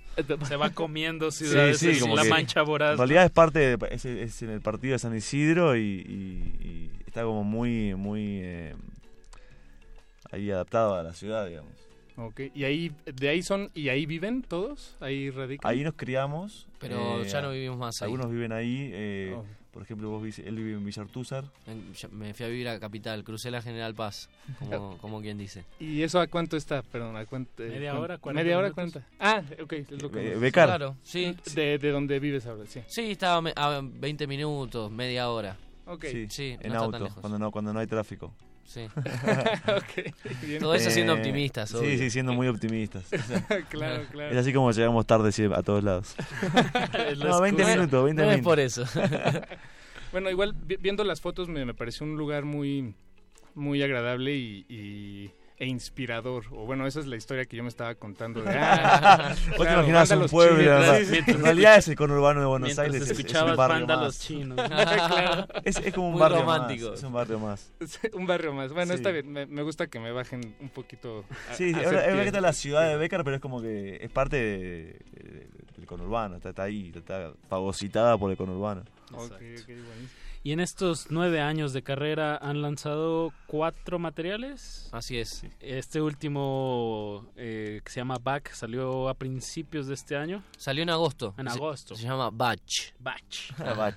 Ok. Porque por- porque van a los chicos. Vos caíste, caíste, caíste, Caíste. Sos uno de los tantos. Sí, sí, bueno. Otro eh, más. Eh, mi- misión cumplida. Y bueno, eh, pues cuéntenos un poco sobre la, la evolución de... siempre es, digo, en una, una banda que, que va a cumplir ya 10 años, eh, pues debe haber un... Pues como una evolución, digamos, en- en- de materiales. eh, que, que supongo que este último material batch eh, debe ser como lo que más los representa ahorita o Sí, sí, absolutamente. entonces pues cuéntenos un poco cómo cómo fue esta evolución en estos cuatro materiales Yo creo que fuimos aprendiendo algo nuevo en cada ingreso al estudio, ¿no? Como la primera vez que cuando grabamos Banda Los Chinos en el 2011, eh, yo creo que fue más, eh, no sé, una, una primera aproximación, entrar y jugar un poco en el estudio y, y empezar a aprender a producir y, y- no sé, creo que en cada, que en cada ingreso fue distinto y este en particular tuvo, tuvo varias, varias cosas. eh, por ejemplo, haber trabajado con un productor, como lo fue trabajar con Adán Jodorowsky, fue algo novedoso, nunca habíamos trabajado con un productor, entonces ya ahí fue todo un desafío ver qué iba a pasar y, y, y toda la, la, la ansiedad en la previa de ver si, no sé, si, si- cómo nos íbamos a llevar con él. No lo conocíamos, lo No, conocimos no, en el lo, lo estudio. conocimos en el estudio. Ok, ¿Y cuánto tiempo estuvieron encerrados con 20 con- días. 20 días. Sí, 20 días. En Sonic Ranch, ¿verdad? Sí. Allá en Hicimos Texas. ahí un viaje a Texas, un largo viaje. Pasa- eh, viajamos el 31 de diciembre, de- o sea, del 2017. ¿A, a dónde via- a- a qué ciudad? eh, un vuelo, volaron? vuelo a Vuelo a Houston. Houston. Tu- tuvimos tuvimos la, la desgracia de pasar un año nuevo en Houston. Pero Bien, igual, igual estuvo, igual estuvo divertido. Exacto. Pero, pero viste que es, es, es lo más eh, yankee que existe. Houston. Sí. Ahí viste comiendo hamburguesa, tomando cerveza. Ese fue nuestro... Y después hicimos 11 horas en, en auto Sí, hasta, es- hasta está el bien estudio. lejos, es más por el paso. De- de- Claro. después no- nos, nos, nos aconsejaron tarde que lo mejor era ir a Ciudad Juárez y bueno, y Claro, y cruzar.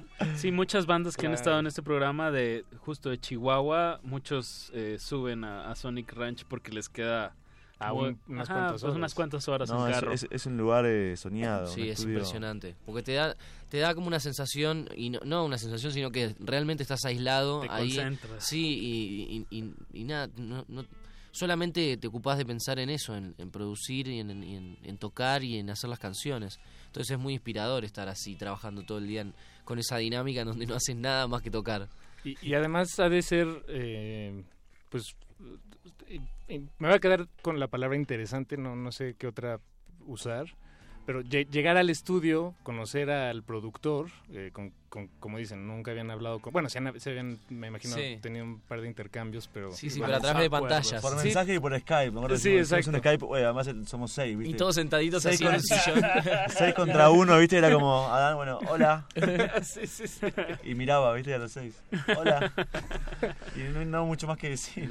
Pero, pero, o sea, entonces llegas y finalmente, bueno, de, de alguna manera, pues es, es alguien un poco extraño al proyecto, digo que, que con toda la disposición, ¿no? Tanto Sí. de ustedes como de él, pero finalmente es alguien a quien, a quien ustedes están incluyendo y pues no saben qué va a pasar, no saben si, si qué, qué se va a negociar, ¿no? Sí, Este, no. qué- qué va Yo creo que en ese sentido Adán eh, es muy bueno porque entró perfecto en la dinámica de, que tenemos nosotros como grupo, que no sé, hay dos pares de hermanos en la banda y el resto nos conocemos desde muy chicos, entonces hay como una dinámica medio familiar y él entró ahí perfecto. Y entendió los tiempos de cada uno y, y quién era el que se calentaba fácil y quién era el que entendía. Y, y la verdad es que estuvo bueno porque porque fue todo el tiempo muy constructivo. Entonces eh, sí daba un poco de vértigo en la previa y decíamos que pues por ahí sale cualquier cosa de, de esto y no está bueno. Pero pero bueno lo cierto es que no sé Adán tiene mucho talento para para liderar Eso, Eso. Pues escuchemos algo de los resultados de este de esta experiencia tanto en producción como en como como dijeron de, de viajar y de vamos a ver en qué qué, qué desemboca. Pues Eh, vámonos de viaje. es la vámonos de viaje, con eso empieza el, el tema, Sí. digo el disco Batch de Banda Los Chin. Ah. ya, ya, no se me va. Escuchemos a Banda Los Chinos. Recuerden, están escuchando Cul- cul- cul- cul- cul- cul- cul- cultivo de hercios. Déjame llevarte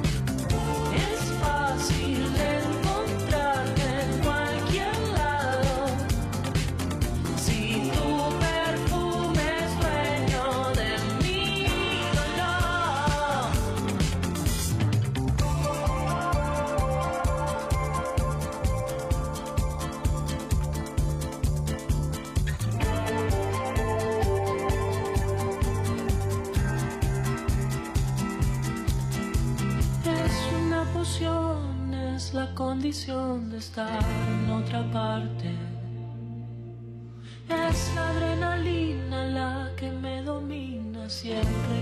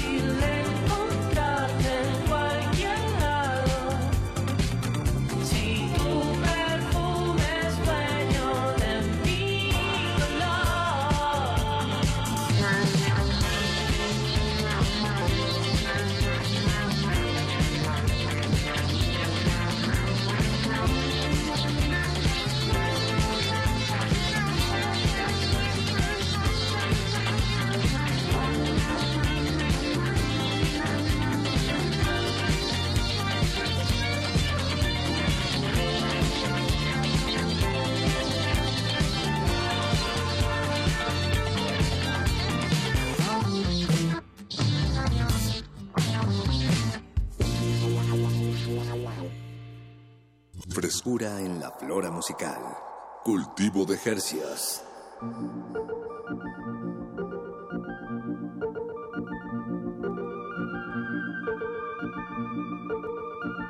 Vámonos de viaje. ¿A dónde? A donde tú quieras, Paco.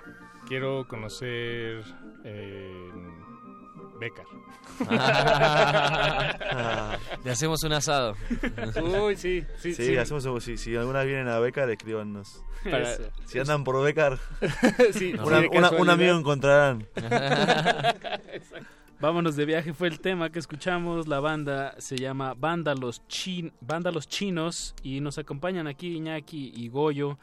Un tercio de los vándalos chinos. Los vándalos chinos. Desde Argentina. El resto está en Argentina. Ah, ¿cuándo To- llegan? Todavía no Llegan llegan. El martes llegan. Y se adelantaron ustedes por... por... Para hacer eh, promo. Para, para, para conocernos. Claro, para, para venir aquí. Para venir acá. No, muchas gracias. Entre otras cosas.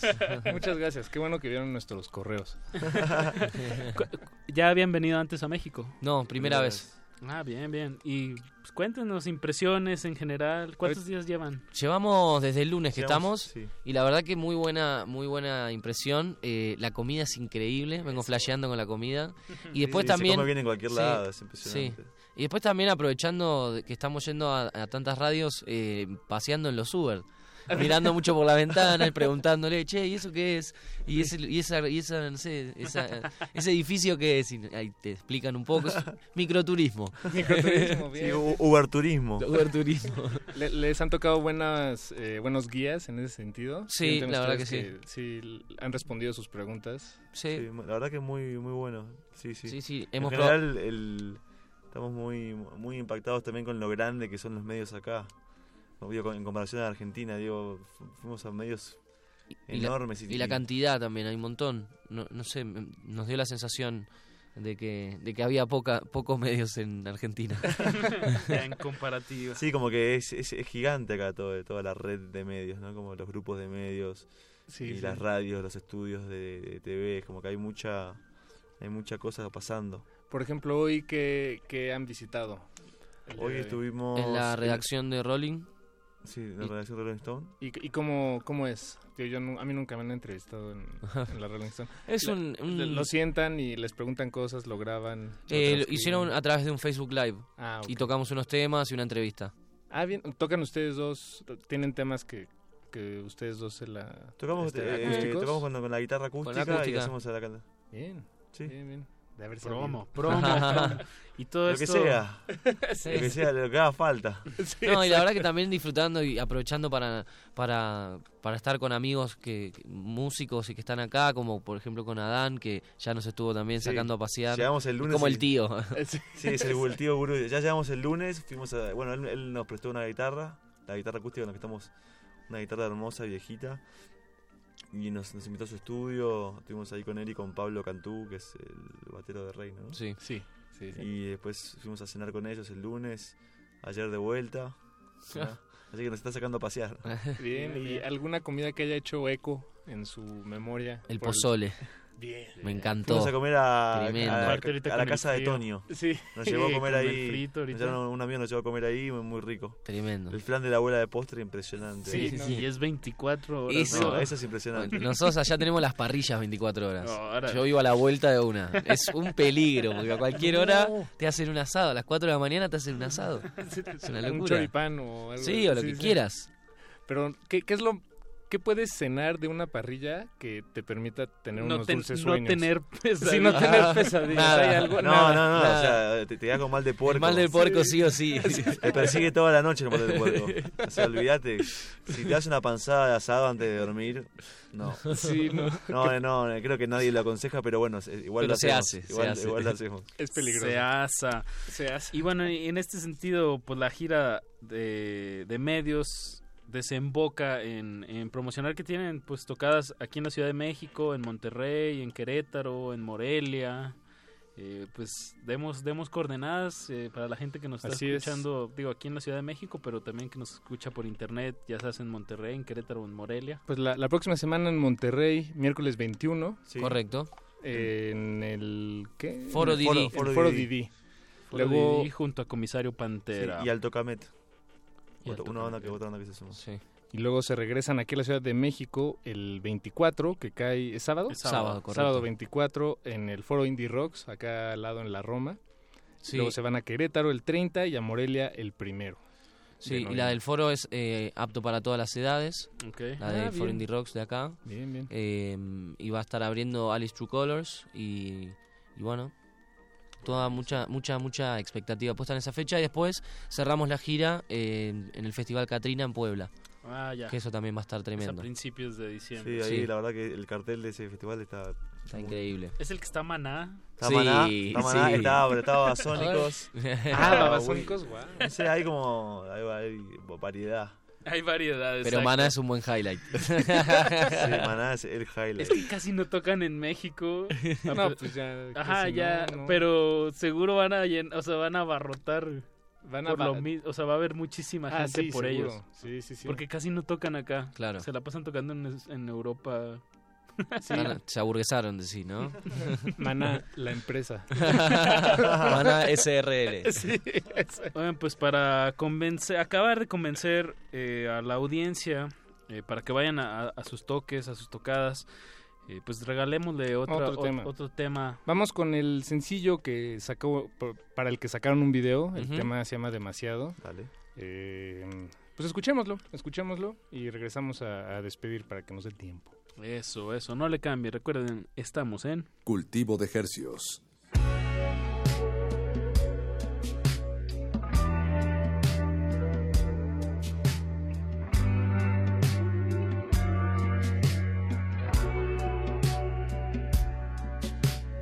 Tuve que mirar todas tus historias. No quería verlo. Sé que lo entendés.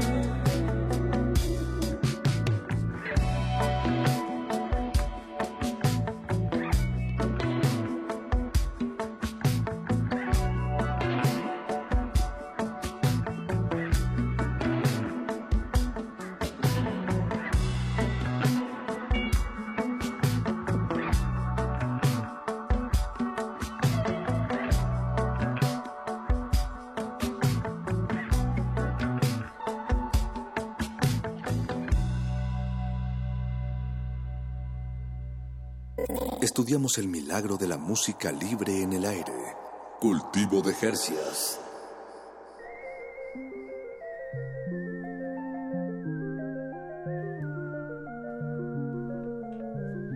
Estamos de regreso en Cultivo de Ejercios. Lo que usted acaba de escuchar Se ¿cómo llama Dem-? Demasiado.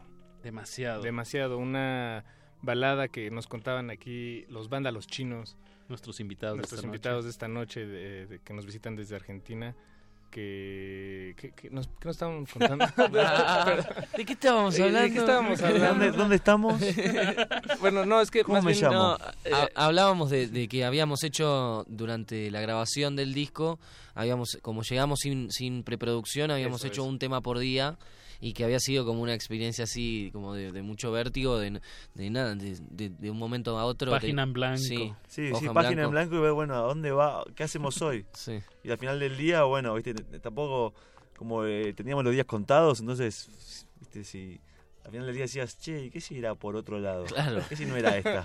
Sí, claro. Y decís, bueno, ya está, no hay vuelta está. atrás. Fue como, viste, te levantaste de una manera, pensaste que el tema era de una manera. Y eso lo- y se listo. quedó Y te plasmado. la tenés que Sí. bancar, es, es- es lo, es mejor que pudiste en ese momento. es, es este es asumir las decisiones que uno toma Sí, en el sí, sí, momento. sí. Absolutamente. Y no Y la- darle y la- vueltas aparte por ahí a cosas que, que, se, que se cierran bien, ¿no? Tal Sí. cual, como no- tampoco rebuscarse demasiado, ¿viste? Sí. Como eh, confiar también en la primera intuición que uno tiene. Claro. ¿Viste? A veces hoy, en- en- a- en- como se hace música hoy, desde el. que Sí, se puede que- hacer música que desde el todo cuarto. lo quieren arreglar después. Era un poco incómodo igual, porque era como, ve- eh, tirabas una, dos, to- dos tomas y, y Adán te decía, bueno, listo, ya está, no, pero pará, déjame tirar un par más, no, ya está, ahí está la buena, te decía, ya está la buena. Sí, en, en- en- en Bueno. esta, en esta, en todo este mood a Adán le gustaban mucho las primeras tomas. Entonces decía, bueno, vení que vamos- vamos a dar un solo de guitarra. No, déjame, déjame que lo arme, qué sé yo, déjame a ver, a ver qué voy a grabar. No, no, dale, vení, vení. Grabamos así, así, ya está. Una toma. Wow. Sí, sí. Y, por, ejemplo, del primer tema que escuchamos, el de, eh, vamos a vam- vámonos, Vamos de de viaje. viaje. eh, el solo de guitarra le decía a Pache que a mí me gusta mucho el, el sonido. Como Bueno, ese fue una fue la única toma que se hizo ese Sí. solo. Eh, el que se hizo una vez. Ese, sí, Sí, sí. no, eso. Y, Metí una toma así y Adán me dijo, ¿es esa? Fue un buen rato buscando el sonido porque tiene había un montón de pedales viejos y muy flasheros y el, y el ampli que, se le- que íbamos a usar y todo porque Sí. había un montón de opciones y la guitarra incluso también era como El pedal era, es un, es un Fuswa Ajá. de los 60 y era como casi Sí, hacía sí. ruido y de pronto se queda ahí, ahí, déjalo ahí, dale, graba, listo, está, es eso. Está, está interesante ese contraste, ¿no? Como eh, tener tantas opciones como para cómo generar el sonido, pero a la vez no, o sea, está muy pensado cómo llegar al sonido, pero ya que se emite hay que guardar cierta frescura Sí, en sí, el sí, estudio, que la ¿no? ejecución sea fresca, Exacto. totalmente. Exacto, pero bueno, ahí está, ahí está el balance. Eh, no lo dijimos y la voz que sonó hace unos momentos fue de, de Polo Rojo, nuestro invitado para los que no estuvieron eh, desde el principio de nuestra emisión. Esta noche tuvimos pues dos, dos proyectos de Argentina que se van a estar presentando aquí en la Ciudad de México. Así es, la próxima semana ambos en distintos espacios y bueno, pues aprovechando Re- que repitamos nuestras fechas de una para vez incitar a la Bueno, eh, acción. Polo Rojo el 22 en Capitán Gallo con biografía mutante. Eh, esa en principio. Después en, en Polo Rojo y donde abajo Instagram va, va a haber más data. Buenísimo. Y nosotros los vándalos vamos a estar el 24 de noviembre en el Foro Indie Rocks desde las 21 horas. Las, eh, las entradas están por sistema Boletia y ahí nos vemos. Eso, eso, pues. Agréguenlo en sus calendarios, no se les va a olvidar. Síganos también en Instagram, ahorita nos tomamos una foto, estamos como arroba R modulada y ahí tagueamos a todo mundo que pisa esta cabina. Eh, pues muchas gracias chicos Gracias, por por darse la favor, vuelta. Gracias a ustedes. Gracias, Un Iñaki. Goyo, Polo. Muchísimas gracias. Los dejamos en compañía de los gla, gla, gla- glaciares de aquí hasta las 11 de la noche Sí, en no- resistencia modular. No le vaya a cambiar una de las horas, digamos, más experimentales de, de esta de esta subarra nocturna resistencia modulada. Y nos quedamos cortos, ¿eh? Si solo decimos eso. Sí, es mucho más que eso. Es mucho más. No le cambie, no le cambie, no le cambie. Y nos despedimos. Apache o Raspi. Paco de Pablo, Eduardo Luis, muchísimas gracias. También a Andrés Ramírez. Nos escuchamos el lunes. Alba Martínez en continuidad. También. Chao, Alba. Chao, nos escuchamos el lunes.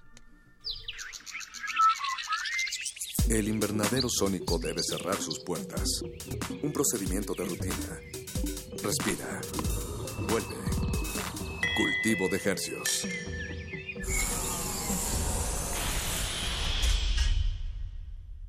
Resistencia modulada. Soy Juan José Millás y estoy en descargacultura.unam. Estrenos.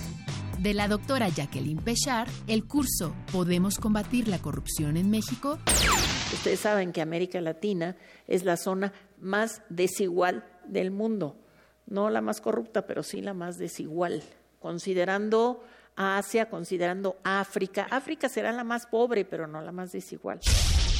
Únete al festejo de descargacultura.unam. www.descargacultura.unam.mx Sí, bueno, la belleza no necesariamente es justa. La ética y la estética son dos cosas distintas. La ética tiene que ver con la justicia, la estética con la belleza. Escribir con buena ortografía es una cuestión de estética, no de ética. No se puede decir está mal dicho o está mal escrito. No, eso corresponde a la estética, no a la moral. Quería ser como Joe DiMaggio, el beisbolista, pero sus reflejos no daban para tanto. Reposaba el cuerpo en la cocina, dejó escapar el alma por la nariz y se enamoró de las especias.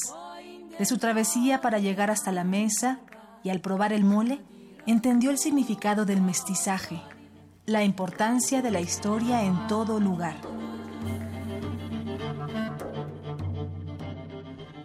Así vivió Fernando del Paso, escritor, académico, locutor, cocinero por placer y pintor por impulso, con lupa en mano tras lo barroco, el erotismo y las pulsiones humanas, mostrando al nuevo mundo lo insólito del pasado y coloreando las pupilas de los curiosos con sus atuendos.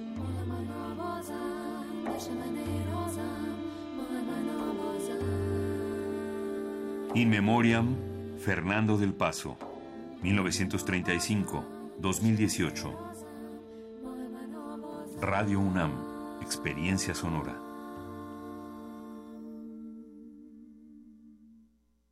Resistencia modulada.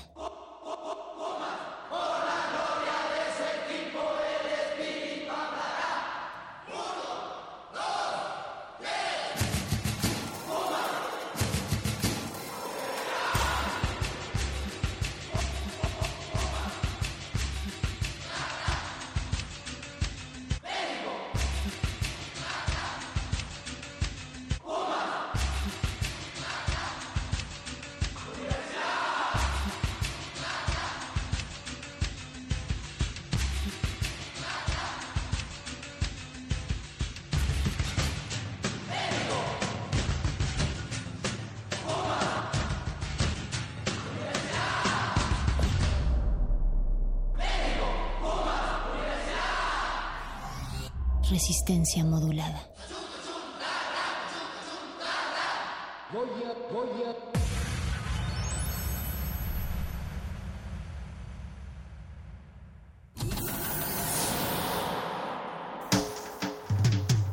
Congelamos la noche sobre las bocinas para que cristalice en tus oídos. Fractalizamos los sonidos para tender puentes imaginarios. Glaciares. Túneles infinitos para el fin del mundo. Abuelita, soy Soriano. Nothing can stop me, abuela. One day I'll have to put it all alone at the beginning of this Glaciares. With a long piece of black leader. At least they'll see the black. Maybe I will. Maybe I won't. Maybe I'll do it. Maybe I Muy buenas noches, bienvenidos a Glaciares, el espacio y la cabina más fría de la FM. Yo soy Mauricio Orduña, eh, el día de hoy no está mi querido compañero o comparsa Ricardo Pineda, eh, está en estos momentos azorado por unas cargas inhumanas de trabajo, deseándole que, que se la pase eh, lo más leve posible. Eh, muy buenas noches. El día de hoy este, les tenemos una selección musical un tanto singular. Hoy vamos a tener mucha música les recuerdo las redes sociales, estamos en Facebook como Resistencia Modulada, en Twitter como arroba Rmodulada. Escríbanos, mándenos sus misivas y pues vamos a empezar este primer bloque con algo muy tranquilo, con un poco subiéndonos al, tema semanal. Eh, vamos a escuchar a José Larralde, que ya, ya tuvimos aquí en Cultivo de Ejercios algunos invitados de la bella Buenos Aires, de allá de Argentina, y justamente vamos a abrir con uno de los grandes cantantes populares de, Argentina, eh, José Larralde, y después vamos a amarrar con Mike Cooper, este británico guitarrista un tanto experimental. Esto es Glaciares, no le cambie y empezamos.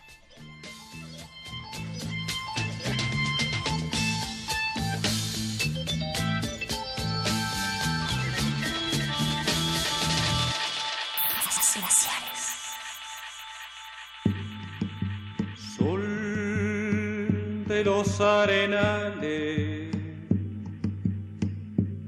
regada en sangre del bravo Saigüenque, grito que está volviendo en tu desbocado otro pehuenche.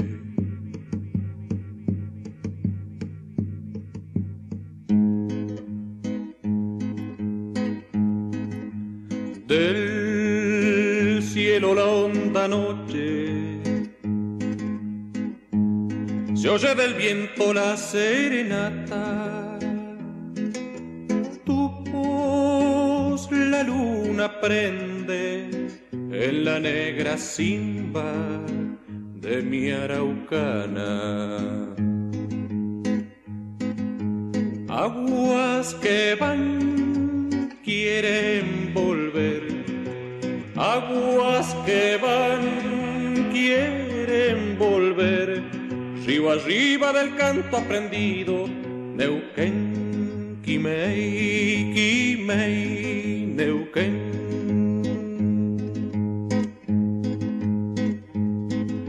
Sol que se está gastando en piedras lajas y turbias corrientes. Besa la sombra india que vuelve crecida de un sueño verde. Ya madura el silencio por el agreste vientre de tus bardas quiere rayén dormirse, tiembla en sus entrañas enamorada. Aguas que van, quieren volver, aguas que van, quieren volver, río arriba del canto aprendido, Neuquén. Quimei, Quimei,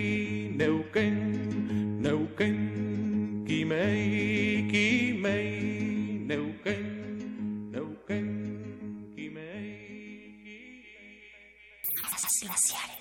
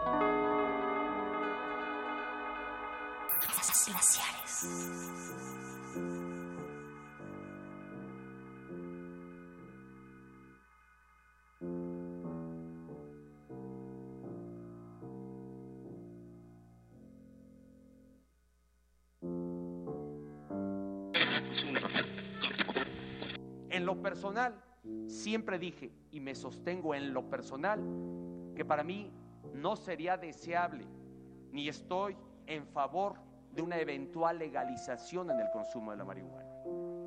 Pero esta posición tampoco riñe con la aceptación que personal y convicción personal que tengo para abrir un debate. Y un debate que científicamente, con argumentos sólidos, nos permite eventualmente arribar a otra posición. Soy de los que cree que la apertura sobre este tema puede abrir espacio e inducir al consumo de otras drogas mucho más dañinas para la persona y para la salud pública. Quiero dejar la instrucción dada a la Secretaría de Gobernación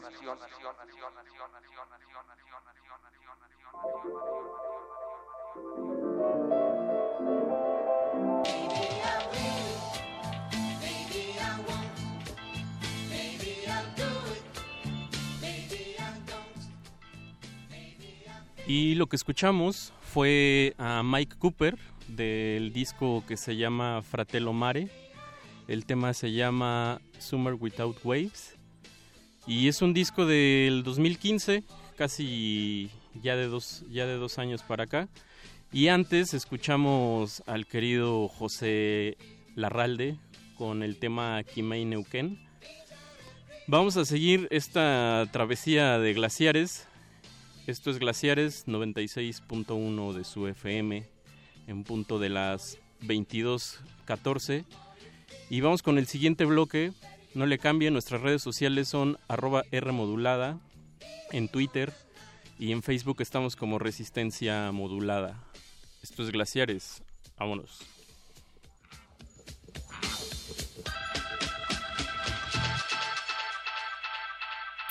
Glaciares.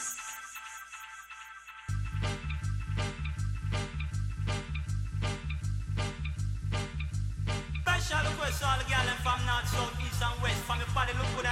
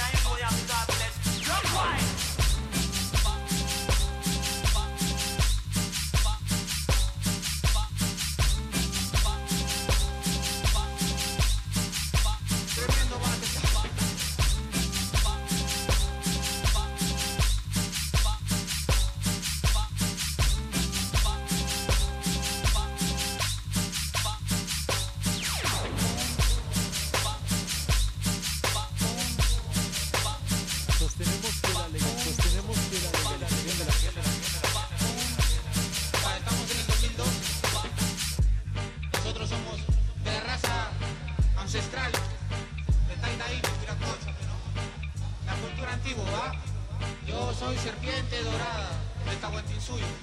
Y que el presidente legalice la marihuana, pero sostenemos que la legalización de la sostenemos que la legalización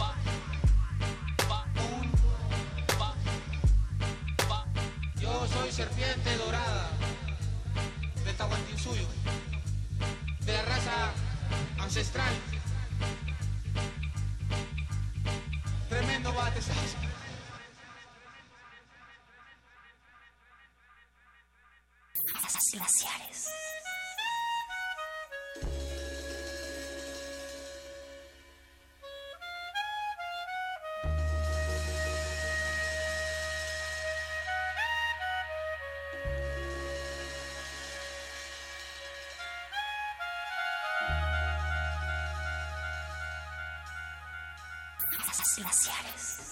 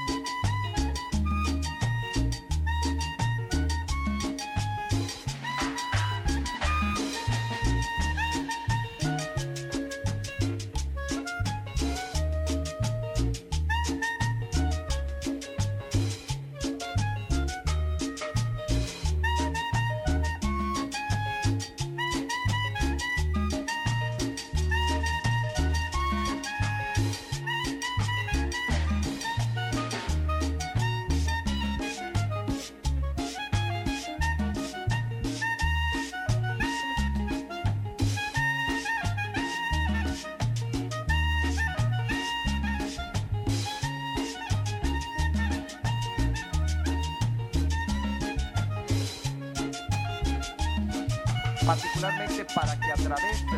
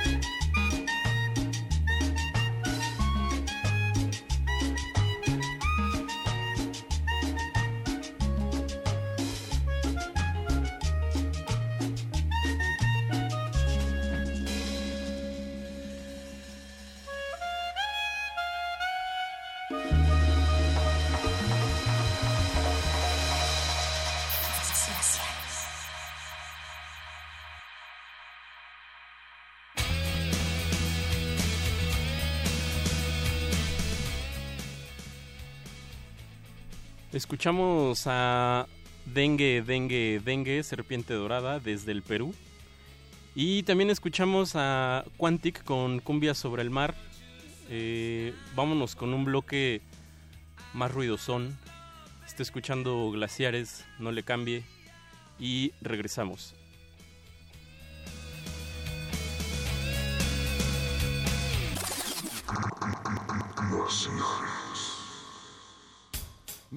Face is finished.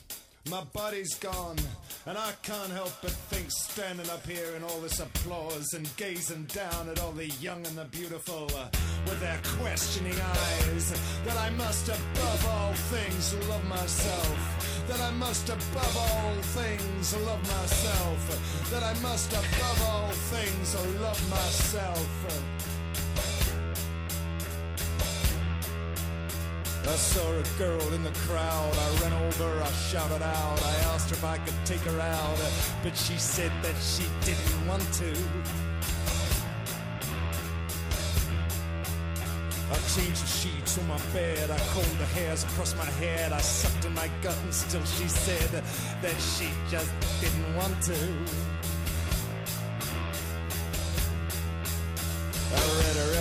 I tried best to stay up late. I fixed the hinges on her gate, but still she just never wanted to.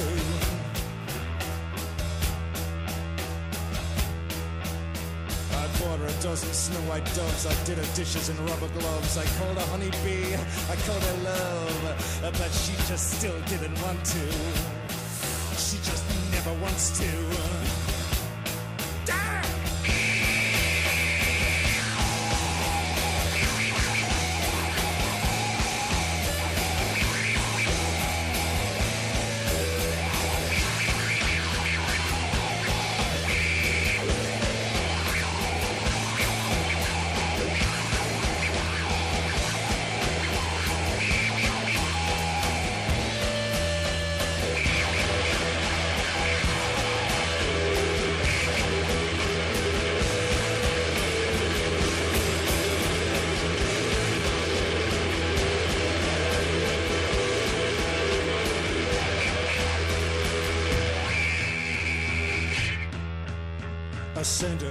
Type of flower. I played a guitar by the hour. I patted her revolting little chihuahua, but still she just didn't want to.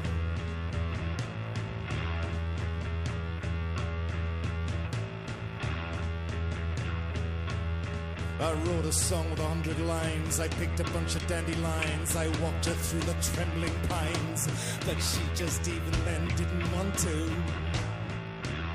She just never wants to. I thought I'd try another tack. I drank a liter of cognac. I threw it down upon her back. But she just laughed and said that she just didn't want to. I thought I'd have another go. I called her my little hoe. I felt like my soul, my soul must feel when she said that she just never wanted to. She just didn't want to. I got the no pussy blues. I got the no pussy blues. I got the no pussy blues.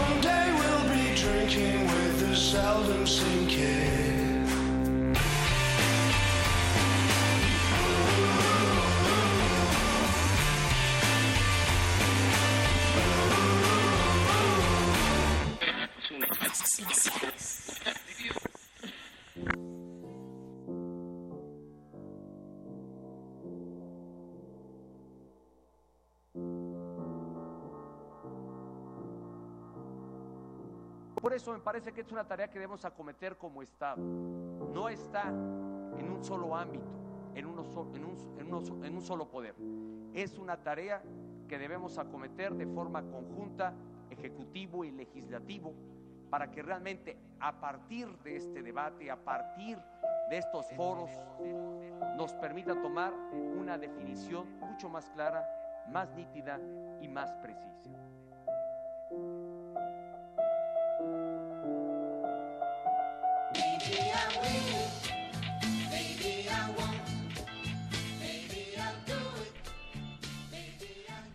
Y escuchamos a Elbow con el tema Ground for Divorces. Y antes escuchamos a Grinderman con No Pussy Blues. Nada más y nada menos que Nick Cave, Warren Ellis y compañía.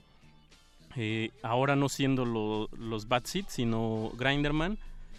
Y pues vamos a seguir con música, más música, y vamos a escuchar.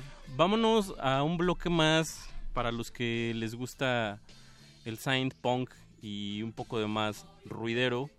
Vámonos con Teledetente 666, unos franceses eh, un poco extraños, y después vamos a amarrar con Vietcong, que también son otros franceses bastante ruidosos y como en un estado un poco low-fi.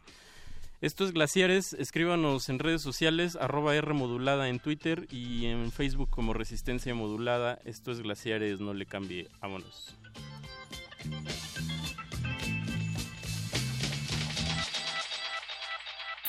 Glaciares.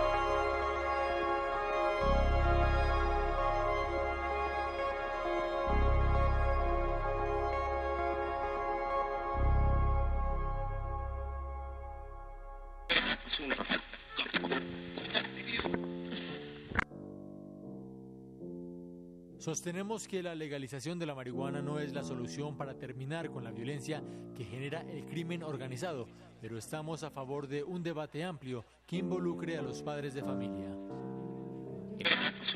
La marihuana podría ser legal en México.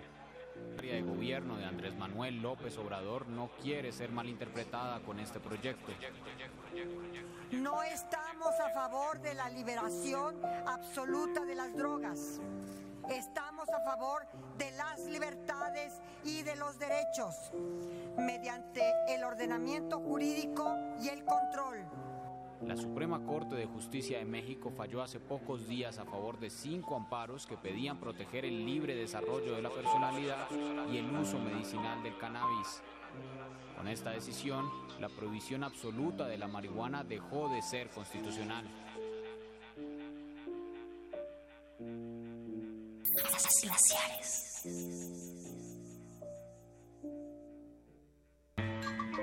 city's a sucker. Your city's a sucker. Your city's a sucker. Your city's a sucker. I'm a rider, tailspin, vocal desire. I set the fire, truck on fire. Quit rap cause I'm tired. I force you to retire. Can't spit better than the chick on wire. Rhyming sound like you're robbing. I don't feel what you vibing. Pick, see how you describing. Don't try to be stars with disguises. Anybody rapping with a vagina, go be with the wife and kids. Satan try to hide, pull the top off a manhole. I show you where the devil is. I'm a nice guy. I get your girl in a pair of wigs, cause she need that crazy glue your lips together. If you give me feedback, pretty skin like Indiana people, but don't eat rats. Your lady got cramp in the snatch. Beach balls big as the earth. Your lady in bikinis wanna play catch. The hair off the peanuts drip like Keith Sweat. I'm drinking pineapple juice, Grey Goose from Florida, Key West. Five G's, your woman brought the breasts. I put the money up, she overpossessed. The studio in Miami right after Versace's house. You make a left.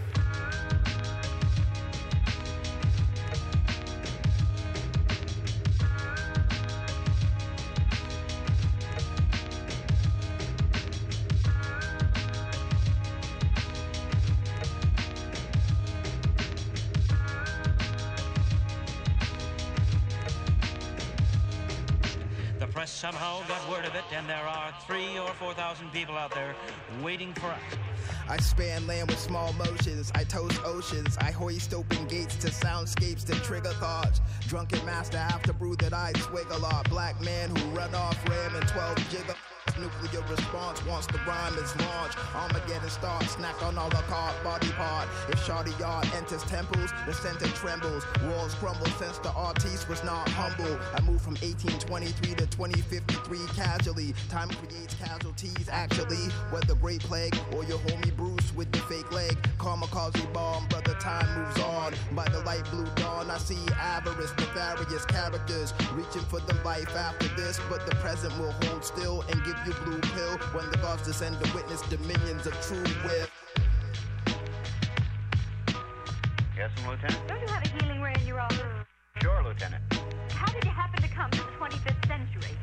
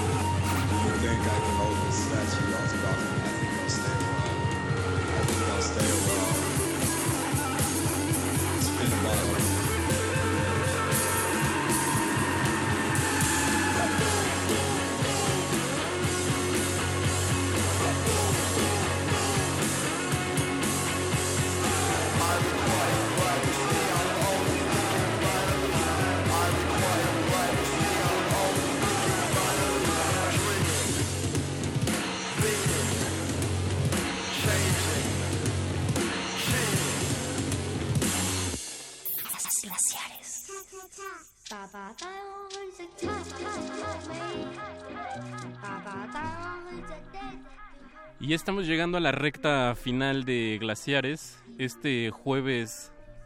Este jueves frío. Esperando que les haya gustado esta bonita selección que les hicimos. Esperamos que descansen. Que tengan un bonito viernes. Y lo que resta de este jueves. Eh, les repito, lo que acabamos de escuchar fue a El Orange con este tema que se llama 2053. Después escuchamos a una banda un poquito agresiva, un dueto bastante agresivo que se llama Dead Grips, eh, con el tema Black Paint.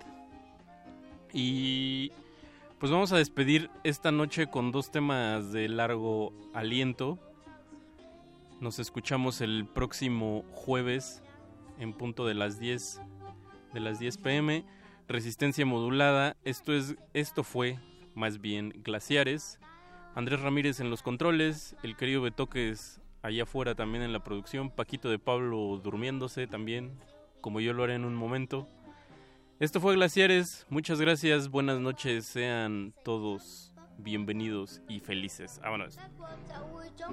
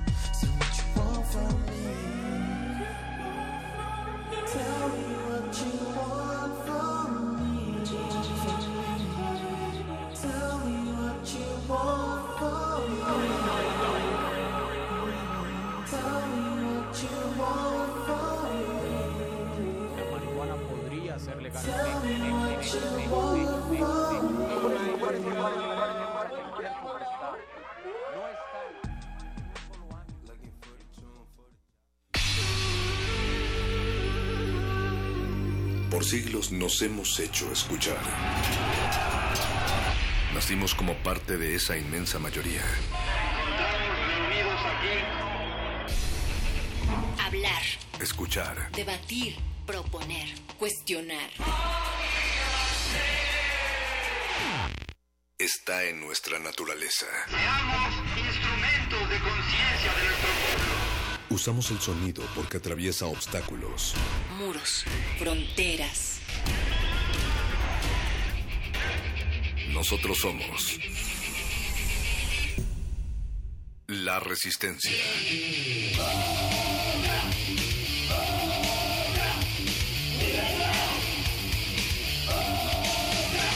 Resistencia modulada.